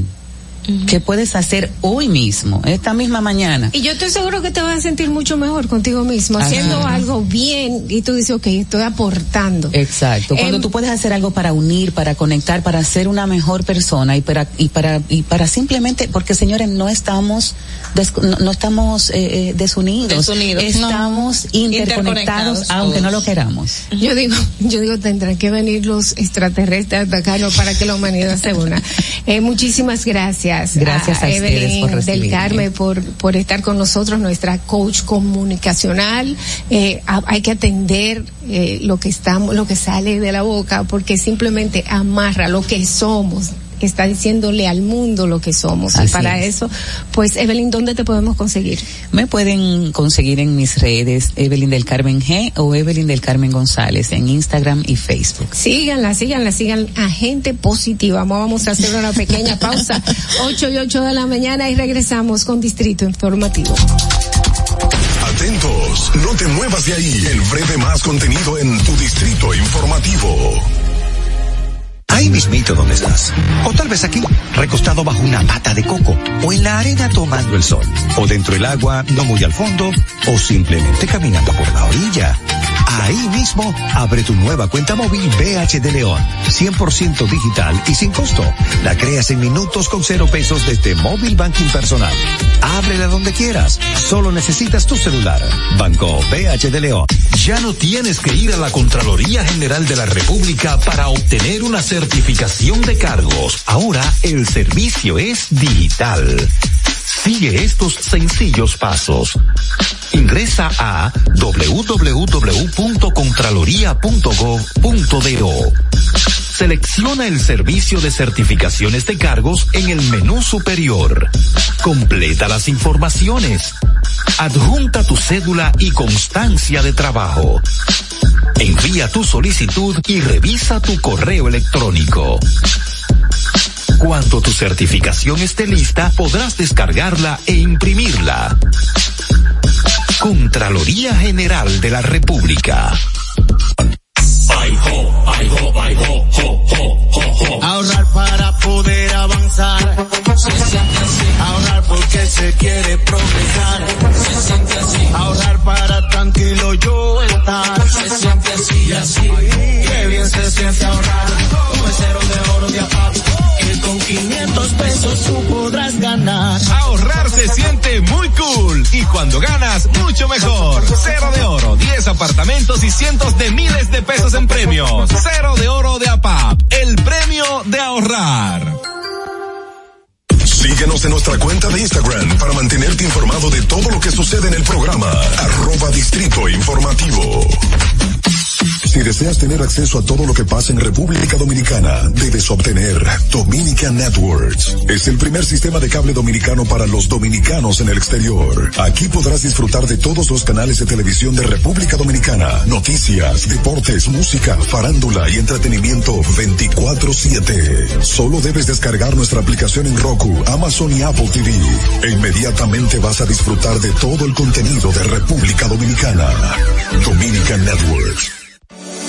En Banreservas hemos apoyado por 80 años la voluntad del talento dominicano, identificándonos con sus más importantes iniciativas, para que quienes nos representan siempre puedan mostrar lo mejor de nosotros.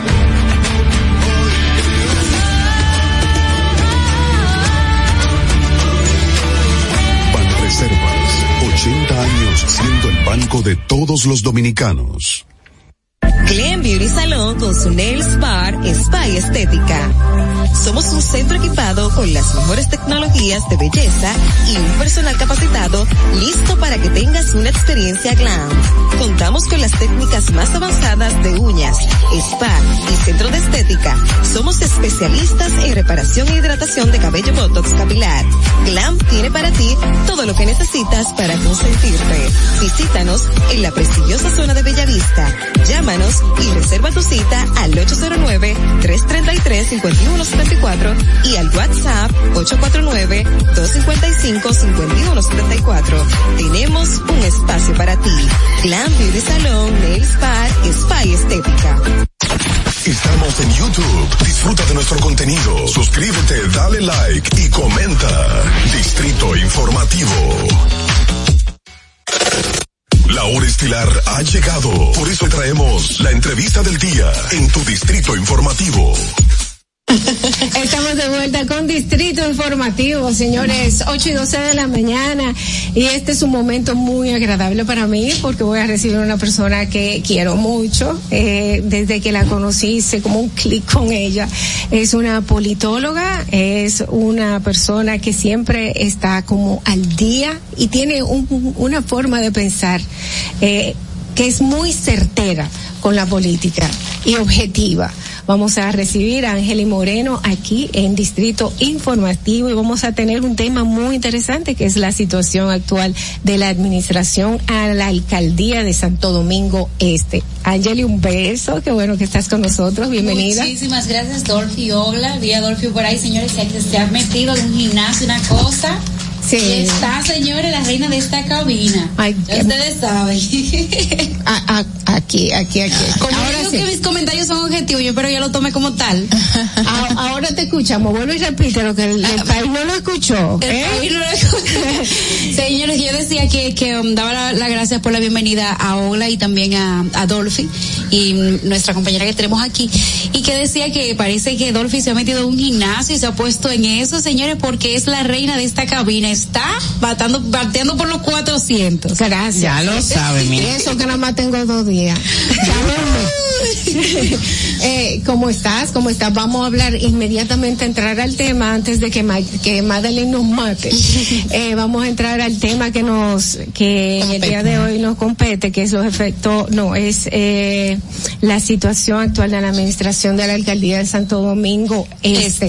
La verdad es que eh, pensamos que tiene una solución, pero, pero estamos viendo como que no, como que se arregla un momento, no sé, y entonces después tenemos problemas. Primero hay que, yo creo que la, la situación de la alcaldía de Santo Domingo Este es un poco compleja. Primero tenemos que ver que ha sido la única alcaldía de todo el país que se ha enfrentado a la mafia de la basura.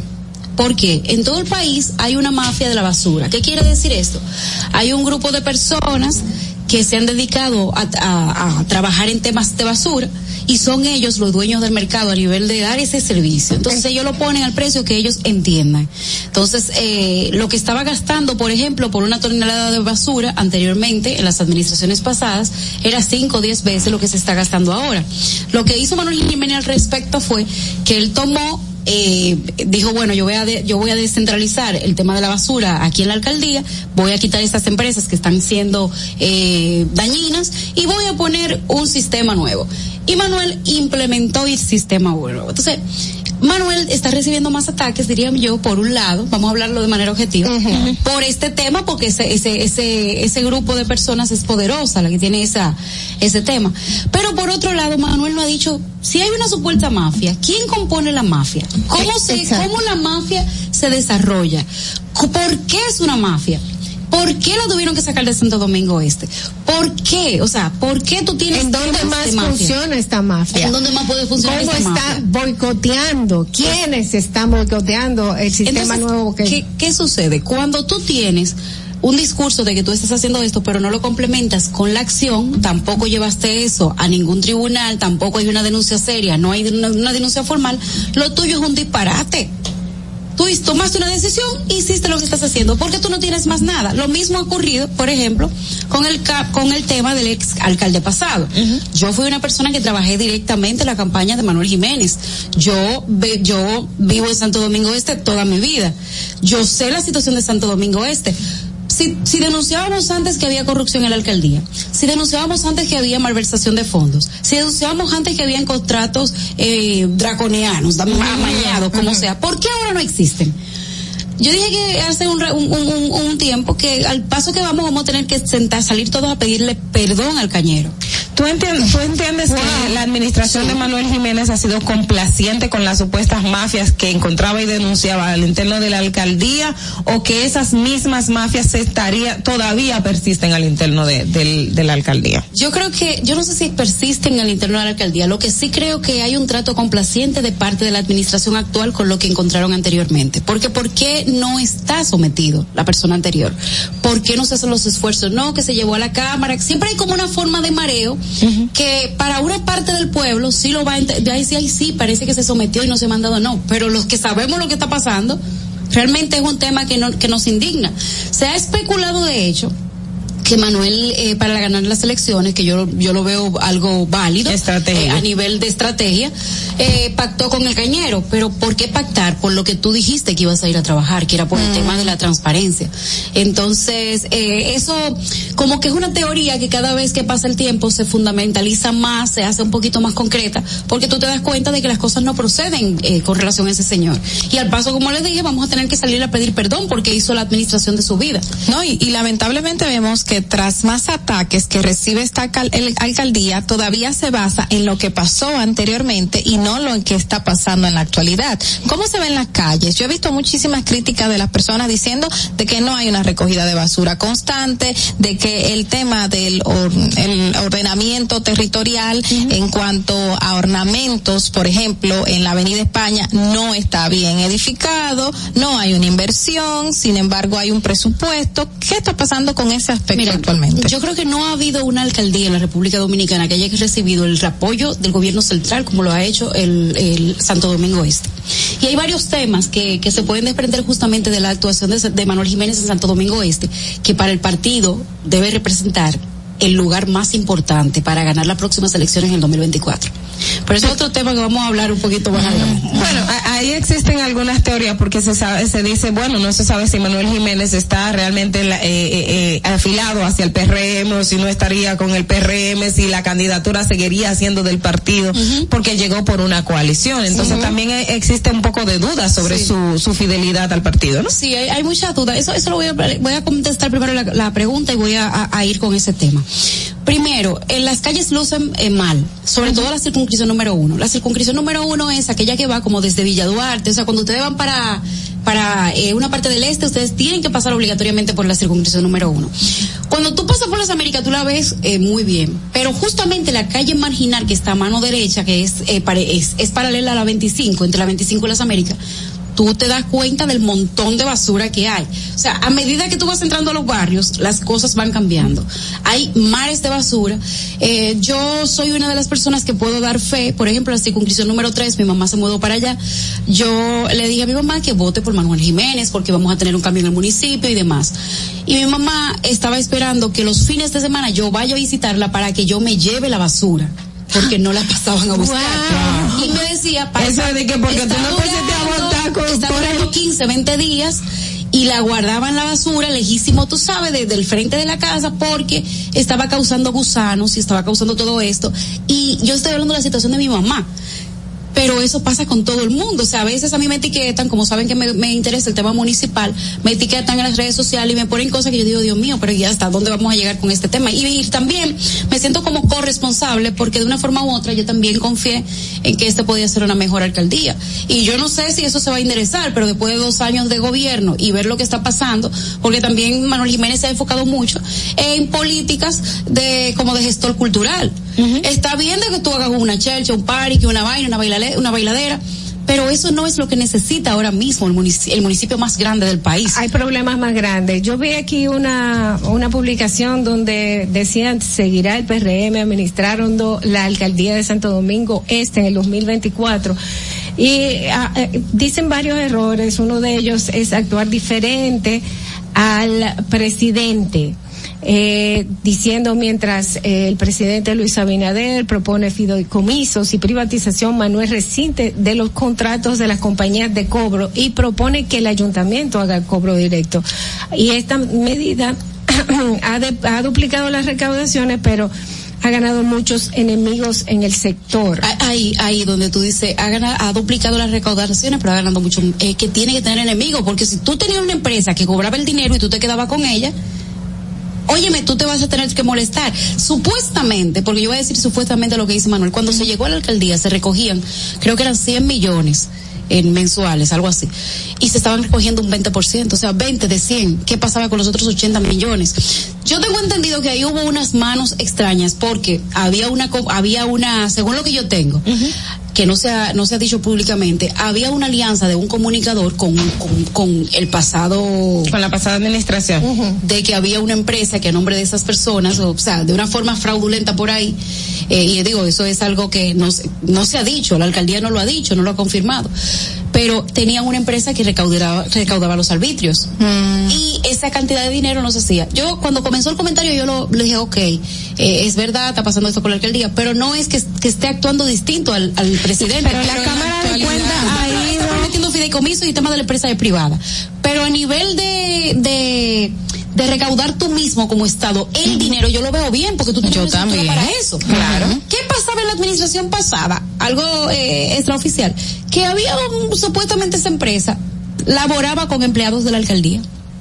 Y, y le cobraba de manera independiente. dije, sí, todo lo que ve aquí, imagínense ustedes aquí, todo esto de la alcaldía, el personal también lo paga la alcaldía, pero yo cobro, me llevo un tanto por ciento y la alcaldía se lleva menos. Pero, pero en la actualidad que la mi- el mismo ayuntamiento no se avala de una empresa privada de que haga la recaudación y lo haga el mismo, pues eso es algo positivo y más si han aumentado las recaudaciones. 07 lo que establece es que la Exacto. administración municipal administra eso. Pero ahora, ¿qué se hace con esos fondos? ¿A dónde van y cómo se están administrando? Porque- y porque bajó la capacidad de recoger basura, porque hay basura en todos lados. Una recaudación mayor. empresa, ¿verdad? Vamos a Pero, pero antes de y eso. no venían unos camiones que dijeron Ya llegaron, ya presentaron. llegaron, están aquí los camiones, ¿qué pasa?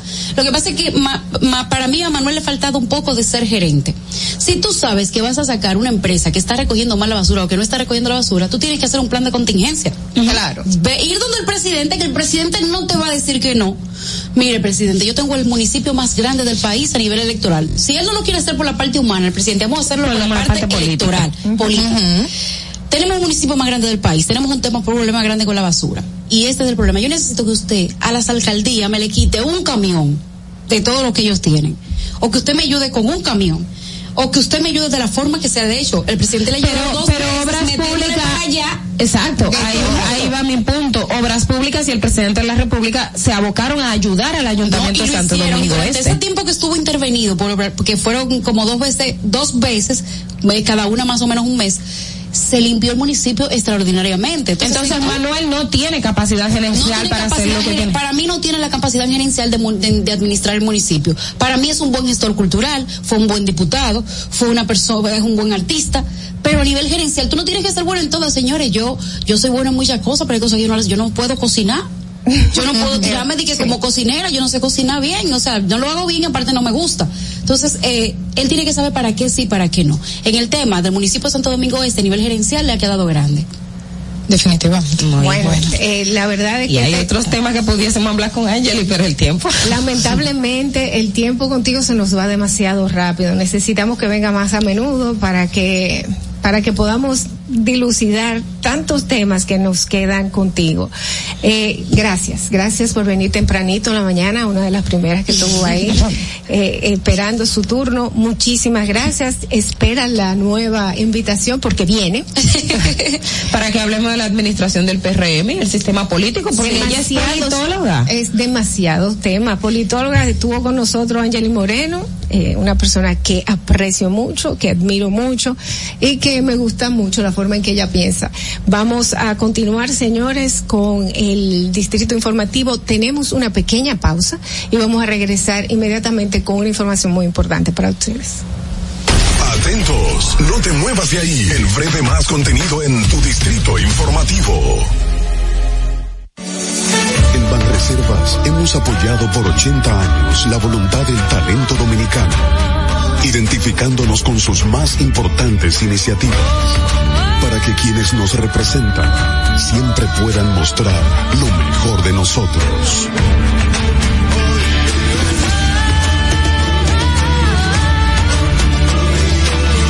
Banreservas, 80 años siendo el banco de todos los dominicanos. Síguenos en nuestra cuenta de Instagram para mantenerte informado de todo lo que sucede en el programa. Arroba Informativo. Ahí mismito donde estás. O tal vez aquí, recostado bajo una mata de coco. O en la arena tomando el sol. O dentro del agua, no muy al fondo. O simplemente caminando por la orilla. Ahí mismo, abre tu nueva cuenta móvil BH de León. 100% digital y sin costo. La creas en minutos con cero pesos desde Móvil Banking Personal. Ábrela donde quieras. Solo necesitas tu celular. Banco BH de León. La República Dominicana había perdido la confianza en nuestras instituciones. Por los dominicanos y dominicanas, esta administración ha asumido el compromiso de abrir las puertas de la transparencia, de la integridad y del control. Es por eso que la Contraloría General de la República Dominicana ha implementado nuevos controles para llevar eficiencia y garantizar la buena ejecución de los fondos públicos. Conoce más en www.contraloría.gov.do. Gobierno de la República Dominicana. Ahorrar para poder avanzar. Se siente así. Ahorrar porque se quiere progresar. Se siente así. Ahorrar para tranquilo yo estar. Se siente así y así. Qué bien se siente ahorrar. Cero de oro de. Con 500 pesos tú podrás ganar. Ahorrar se siente muy cool y cuando ganas mucho mejor. Cero de oro, 10 apartamentos y cientos de miles de pesos en premios. Cero de oro de APAP, el premio de ahorrar. Glen Beauty Salón con su Nails Bar Spa y Estética. Somos un centro equipado con las mejores tecnologías de belleza y un personal capacitado listo para que tengas una experiencia glam.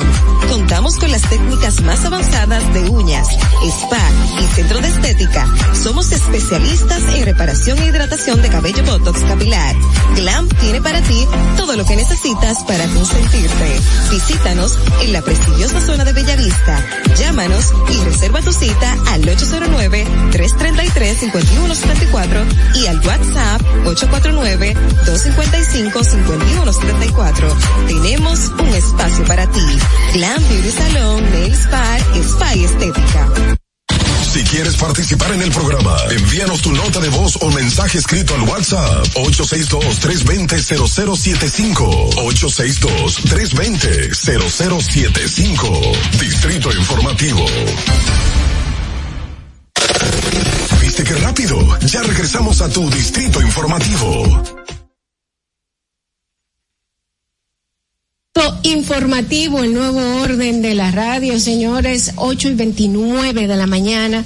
Y vamos a repetir la pregunta del día para que usted nos envíe sus opiniones a través de nuestros teléfonos de cabina 829-947-9620. Además, sus notas de voz al WhatsApp 1-862-320-0075 y nuestra línea sin cargo 809-219-47.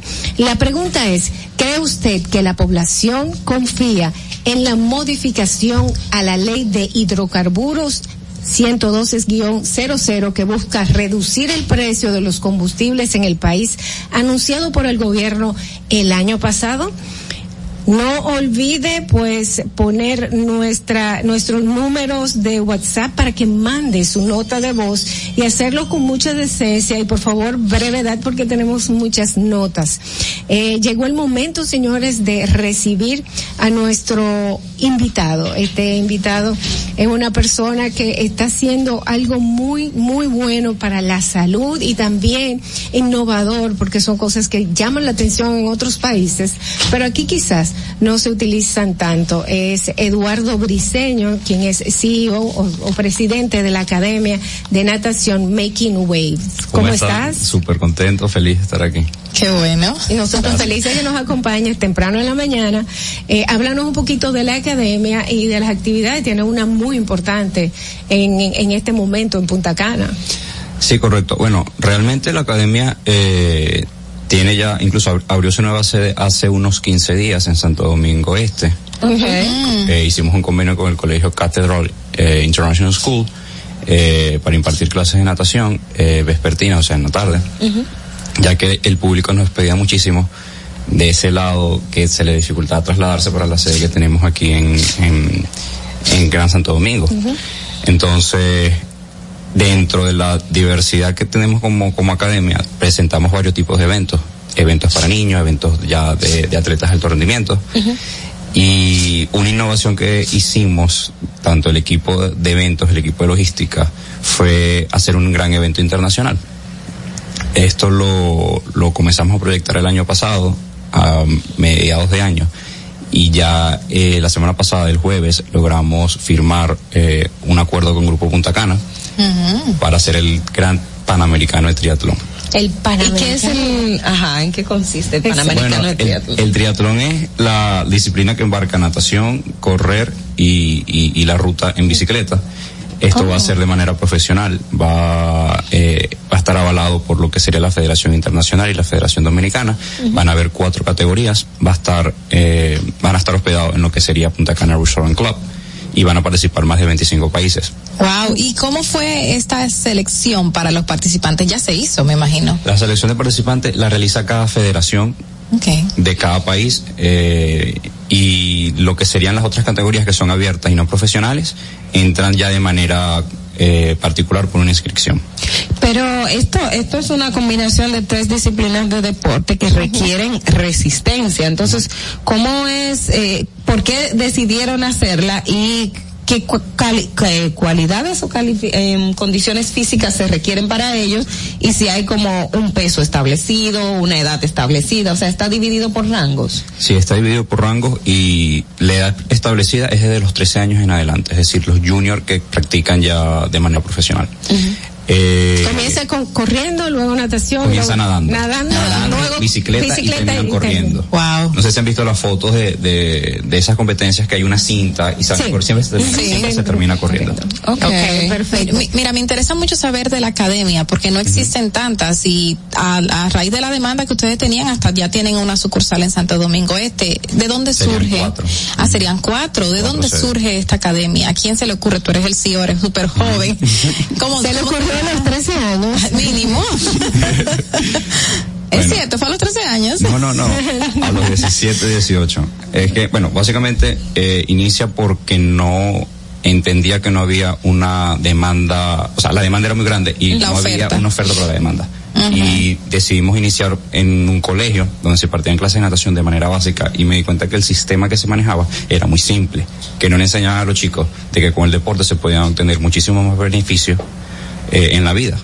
Entonces, iniciamos con un proyecto súper completo que les enseña a los que hay muchísimo, hay muchísimos eh, programas, pero los, nuestro enfoque principal siempre son los que quieren competir de manera de, Mm, de, de profesional. de profesional. Exactamente. ¿Por qué? Porque le brindamos también un, un portafolio que les permite tanto salir al exterior como conseguir becas universitarias cuando tienen la edad de 14 años en adelante. Porque tenemos una alianza con Becados, que es una organización internacional que está en más de ocho países, que se enfoca en eso, en conseguir becas universitarias a atletas de alto rendimiento. En este caso, sería la primera academia de República Dominicana que está en República Dominicana que firma con ellos. Es, es increíble porque le da la oportunidad a muchos jóvenes que quizás no tienen ni siquiera los sueños, dicen, no, económicamente no puedo. Sí, ¿y por sin embargo, sin embargo, sí. Son Sí. becas de, son becas de, de un 80%, de un 70% que estamos hablando de unos ahorros impresionantes porque las universidades en Estados Unidos son bastante costosas. Y todo esto a través del, del deporte, De- a través de la natación. de la natación. Y nace el triatlón porque aquí hace unos tres años antes de pandemia, se ha- había mucho triatlón, se hacían maratones, se hacían torneos y no sé qué pasó, que de un momento acá todo se desvaneció. El público que practica el triatlón por lo general es público que ha salido de la piscina, que ha salido de natación. Porque por lo general lo primero que practican es la piscina. Y estamos en un país tropical donde hay En agua. un país tropical donde hay agua. Pero Entonces, tenemos pocas piscinas donde la gente puede hacer natación. muy poca piscina, muy poca piscina. Yo, bueno, yo vengo de Caracas, yo soy de Venezuela. Y en la capital hay alrededor de 8 o 9 piscinas olímpicas de 50 metros. Aquí nada más hay una que es la del Centro Olímpico. Bueno, dos porque están juntos en el Centro Olímpico. Y eso eh, da a entender del por qué aquí más del 60% de la población no sabe nadar. Si yo Viviendo en una isla. En el Caribe. Qué problema. Dime, ¿a partir de qué edad y hasta qué edad pueden ir las personas a Making Wave? Making Wave. Perdón, a Making Wave. En Menquihue hay programas particulares de macronatación que son para niños de un año en adelante. O sea, que puede llevarte agua. Sí, Exacto. Eh, y los programas grupales ya son a partir de los dos años en adelante. Y la edad no hay edad, no hay edad tope. O sea, hay clases de adultos personalizadas, eh, clases con niños que presentan alguna complejidad o alguna discapacidad intelectual. Qué bueno. Ujú. ¿Y cuáles son los eh, los mecanismos por cuales las personas se pueden comunicar con ustedes? redes sociales, Sí, sí, números de pueden- teléfono. Se pueden comunicar por eh, makingwaves.rd, eh, eso en Instagram, también por academy, arroba makingwaveacademy.com, que sería el correo, y por el teléfono 849-342-4766. Señores, vamos a ponerle atención a Eduardo Briseño y a la Academia de Making Waves, que también está haciendo, está making opportunities para los jóvenes que puedan estudiar fuera con este, con esta disciplina de, de natación, formando atletas en natación. Muchísimas gracias por compartir con nosotros eh, aquí en Distrito Informativo. Y quiero repetirle, damas y caballeros, eh, la pregunta del día de hoy. ¿Cree usted que la población confía en la modificación de la ley de hidrocarburos 112-00 que busca reducir el, el precio de los combustibles en el país, anunciado por el gobierno el año pasado? Tenemos notas de voz. Vamos a la pausa y regresamos inmediatamente con ellas. Adelante. Atentos, no te muevas de ahí. El breve más contenido en tu distrito informativo. Ahorrar para poder avanzar. Se siente así. Ahorrar porque se quiere progresar. Se siente así. Ahorrar para tranquilo yo estar. Se siente así así. Qué bien se siente ahorrar. El cero de oro de APAP. Que con 500 pesos tú podrás ganar. Ahorrar se siente muy cool y cuando ganas mucho mejor. Cero de oro, 10 apartamentos y cientos de miles de pesos en premios. Cero de oro de APAP, el premio de ahorrar. Estamos en YouTube. Disfruta de nuestro contenido. Suscríbete, dale like y comenta. Distrito Informativo. Ya no tienes que ir a la Contraloría General de la República para obtener una certificación de cargos. Ahora el servicio es digital. Sigue estos sencillos pasos. Ingresa a www.contraloría.gov.do. Selecciona el servicio de certificaciones de cargos en el menú superior. Completa las informaciones. Adjunta tu cédula y constancia de trabajo. Envía tu solicitud y revisa tu correo electrónico. Cuando tu certificación esté lista, podrás descargarla e imprimirla. Contraloría General de la República. Ahí mismito donde estás. O tal vez aquí, recostado bajo una mata de coco. O en la arena tomando el sol. O dentro del agua, no muy al fondo. O simplemente caminando por la orilla. Ahí mismo, abre tu nueva cuenta móvil BH de León, 100% digital y sin costo. La creas en minutos con cero pesos desde Móvil Banking Personal. Ábrela donde quieras, solo necesitas tu celular. Banco BH de León. Estás disfrutando de Distrito Informativo.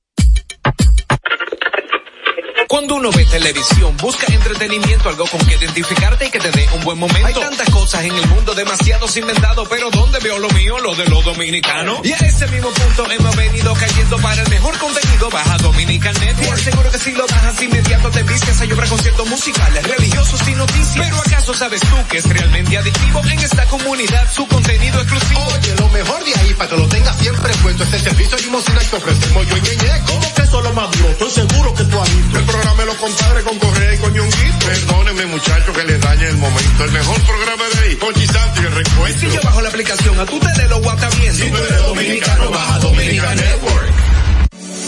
En Banreservas hemos apoyado por 80 años la voluntad del talento dominicano, identificándonos con sus más importantes iniciativas, para que quienes nos representan siempre puedan mostrar lo mejor de nosotros.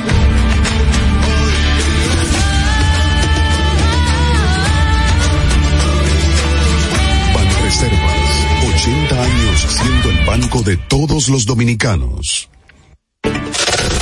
¿Viste qué rápido? Ya regresamos a tu Distrito Informativo. Bueno, señores, lo prometido es deuda. Estamos de vuelta y vamos con las notas de voz de nuestra pregunta del día. Si no las has escuchado, te las repito. ¿Cree usted que la población confía en la modificación a la ley de hidrocarburos 112-00 que busca reducir el precio de los combustibles en el país, anunciado por el gobierno del año pasado? Eh, eh, el gobierno del año pasado sigue siendo el gobierno de este año. Pero el año pasado ellos anunciaron estas, esta reducción. Vamos a escuchar las notas de voz, por favor, Fernando.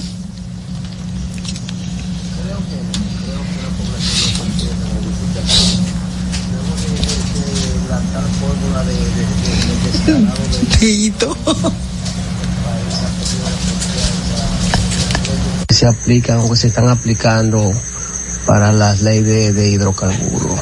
No ha funcionado nada y en ninguna ocasión el combustible ha bajado. En cambio, toda la semana el combustible sube.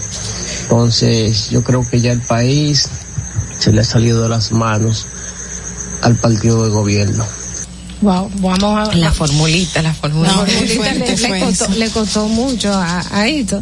Hay que tener pro- hay que tener mucho cuidado en este en este momento en que está todo digitalizado y todo se recuerda. Vamos a otra nota, Fernando.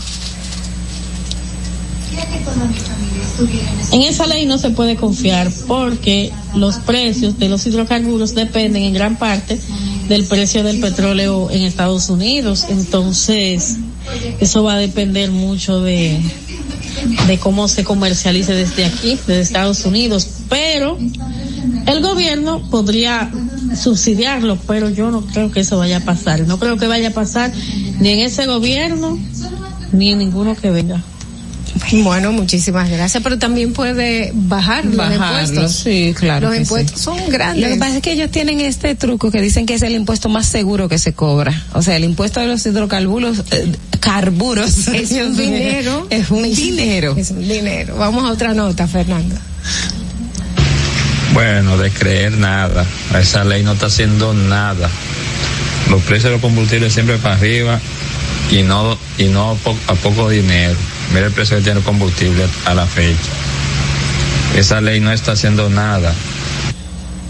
Bueno, de tres, tres. Que no creen. Vamos a la próxima, Fernando.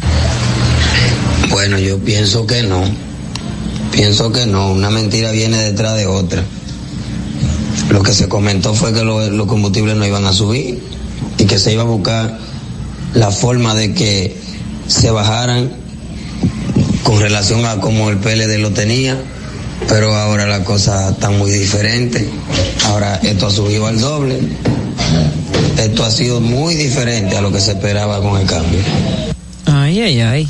Señores, yo quiero leer esto, que Madeline me dice, por favor recálcalo y lo voy a hacer, que nos leímos en los titulares, que dice Felucho Jiménez, expresidente de la Refinería Dominicana de Petróleo, Refidonza, reiteró que las declaraciones del presidente Luis Abinader sobre los precios de los combustibles mediante el acuerdo de Petrocaribe denotan una mala información de lo que significó dicho acuerdo entre Venezuela y el país, obviamente los países de la región. Dice, el acuerdo de Petrocaribe no tenía ninguna incidencia en el precio del, petro- del petróleo. Venezuela no le vendía a un precio preferencial su petróleo a República Dominicana ni a otros países y también dice Felucho que eh, la ley obviamente del hidrocarburo no puede estar basada porque no puede ser cambiado mediante la ley ningún precio del petróleo internacional.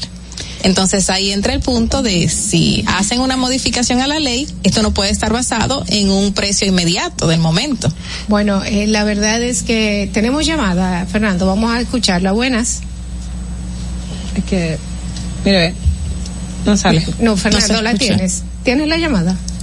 Ah, no, no, no. Bueno, pero eh, esa lo que yo- parte. lo- vamos a llamar a Felucho para que venga y nos acompañe aquí al explique. programa y nos explique bien qué nos quiere decir con eso, porque yo entiendo que en la ley de hidrocarburos lo que hay es muchos impuestos. Eso sí. Exactamente. Entonces eso sí se puede eh, modificar, en mi entender. Y no, y hasta dónde van esos impuestos, dónde van a ser utilizados y quiénes lo van a recibir, que creo que es algo que se puede determinar de plantear ahí y darle seguimiento tal cual. Porque siempre lo que se cuestionó fue el método para eh, eh, aplicar le- la subida o la bajada de los precios de los combustibles. Exacto, anteriormente. Eh, por eso recordamos que la gente le vive diciendo ahí la formulita, la formulita, porque él planteaba una estrategia de que si se calculaba de tal manera y forma llegaba. Nosotros somos socios de la refinería Exacto, exacto, pero en el caso, por ejemplo, de lo de Petrocaribe, eh, se habla de que no había acuerdo. Bueno, sí, el, el acuerdo permitía que los precios fueran menores, eh, efectivamente. supone, pero había, había en realidad era una, un financiamiento. Vamos a escuchar Exacto. esta llamada. ¿Está ahí la llamada? No, yo no tengo llamadas aquí. La nota de voz. Vamos a escuchar la esta nota. situación con los precios de los combustibles, yo no creo nada. No cree nada, No dice cree- él. No La cree gente nada. está escéptica. Lo que dice, lo que dicen es que eh, Petrocaribe, el, el, el país no pagaba más de 50 dólares por barril, pero si había un excedente era financiado. Financiado. O sea que sí teníamos el precio al precio de barril de eh, eh, que no estuvieran dando. Si había un excedente, ese dinero se financiaba por 25, 25 años, y por eso lo estamos pagando todavía. Sí, que de hecho se habla que hay una deuda como de dos mil millones, algo así creo que hablaba el presidente. No tengo el dato preciso, pero sí hacía referencia al costo Del subsidio. del subsidio que hubo y, y del acuerdo Petrocaribe. Tú sabes que lo que pasa es que la gente no tiene mucho conocimiento. Ahora hablando de la modificación del hidrocarburo, la gente lo que se va es directamente al costo, al costo final, al, al que va a consumir, al consumidor. Y no es así, o sea, modificar la ley de hidrocarburos significa muchísimas otras cosas. Creo que lo que falta es más información y educación en cuanto al tema. Eso es, eso es primordial. Vamos a seguir escuchando las notas de voz. Buenas. Saludos, buen día. Sí, Ángel González de este lado. No, yo creo que todo lo que sea favorable para el país es bueno, para la gente, para todos. Pero también el presidente de la República ya tiene ya que remover algunas matas de un lado a otro, como lo son Ito Bisonó, moverlo. Rafa, eh, eh, este muchacho, este Roberto Furcal, moverlo también. Para otro lado, para su casa, por donde quiera. Donde Peñagua va a moverlo. Yo creo que hay muchas piezas ya que hay que moverlo ya. Y yo creo también que hay que darle paso también a futuras generaciones que sean servidores públicos. Desde que aprender también sacarlo de ahí para afuera. ¿Por qué no ponen a Alberto Atala ahí? Para que sirva a la gente. Entonces, ya está bueno ya. Vamos a pensar en el país y en la patria, no en un grupito. A paliza cambiarlo de ahí también. También, Del para que compadre. haya el gobierno entero. Entonces, para que el país tenga mejor estabilidad, de verdad, pase buena. Gracias. Cambiar el gobierno entero El ya. señor, el señor cambió el gabinete entero. Tenemos más, más notas, Fernando. Adelante. Muy buenos días a ese gran elenco del programa Distrito Informativo y a toda la audiencia. Que el Señor derrame bendiciones sobre ustedes. Fíjense, el tema de la modificación de la ley como tal, entiendo que no inspira confianza en la población. porque aquí lo más que tenemos nosotros son leyes y leyes requete modificadas en el, bajo el supuesto de buscar soluciones al mismo problema. Entonces, en este caso no creo que sea la diferencia. Algo sí hay que decir que como eso es un instrumento legal mediante el cual se determinan o se aplican los precios a los combustibles, es preciso que se modifique. Y a partir de ahí, pues entonces se necesita, se requiere de una voluntad real para que los precios sean aplicados conforme a la realidad y a la justicia. Muy bien, muy bien. Eh, casi, un Realmente podcast, ca- ca- casi un podcast. Sí, no, y, y un discurso como que muy eh, contundente el del señor. eh, que te estoy de acuerdo con él completamente. Más notas de voz tenemos, señores. La gente se activó en el día de hoy. Wow. Saludos, buen día. Sí. González de este lado. Ese lo escuchamos. Con tantas cosas que se le hace a este país a diario. Hoy amanece una cosa, mañana amanece la otra. Y la gente tiene mucha inseguridad. La gente ya no cree en el gobierno. ¿Entiendes? La gente está muy insegura. Porque aquí la- en este país la ley no se cumplen. Aquí se hacen ley, se habla de ley. Pero ¿cuáles se cumplen? Ninguna se cumplen. Todas se quedan en, en el aire. ¿Entiendes? Entonces, ¿cómo se puede creer así? Así no se puede creer. Si, primero hay que darle confianza al país para, que el país pueda creer y el país no confía en nadie. Yo misma no confío en nadie, no creo en nada de lo que sabe este país. Este país lo han vuelto una porquería. Este país nada más los tienen, lo quieren para sacarle beneficio. Nada más. Este país lo tienen como un banco, nada para sacar dinero, para sacar dinero, para sacar dinero, para sacar dinero. Es lo único que están haciendo con este país de nosotros. Y a nadie le dura el país, a nadie. Bueno, muchas gracias y muchísimas Wow. gracias a todos ustedes que han mandado su nota de voz. La verdad es que ella tiene mucha razón en que el nivel de desconfianza que hay, y ya sea por por lo que se promete y no se cumple, por las experiencias del gobierno pasado y toda toda la corrupción que ha salido a flote, eh, realidades que quizás fueron un poquito más allá de lo que nosotros quizás no imaginábamos. Ah, hay corrupción. Pero a esos niveles yo creo que nadie le pasaba por la cabeza y esto ha creado mucha eh, inseguridad del que se está haciendo en realidad. Ah, el que entra ya está buscando algo que no sea beneficio para él mismo, sino beneficio para el país. Hay demasiada duda. Así es. Bueno, y cambiando de temas, chicas, ya que tenemos el, el tiempo encima y, agradeciendo todas las notas de voz y como ya comentaba Adolfi eh, al respecto.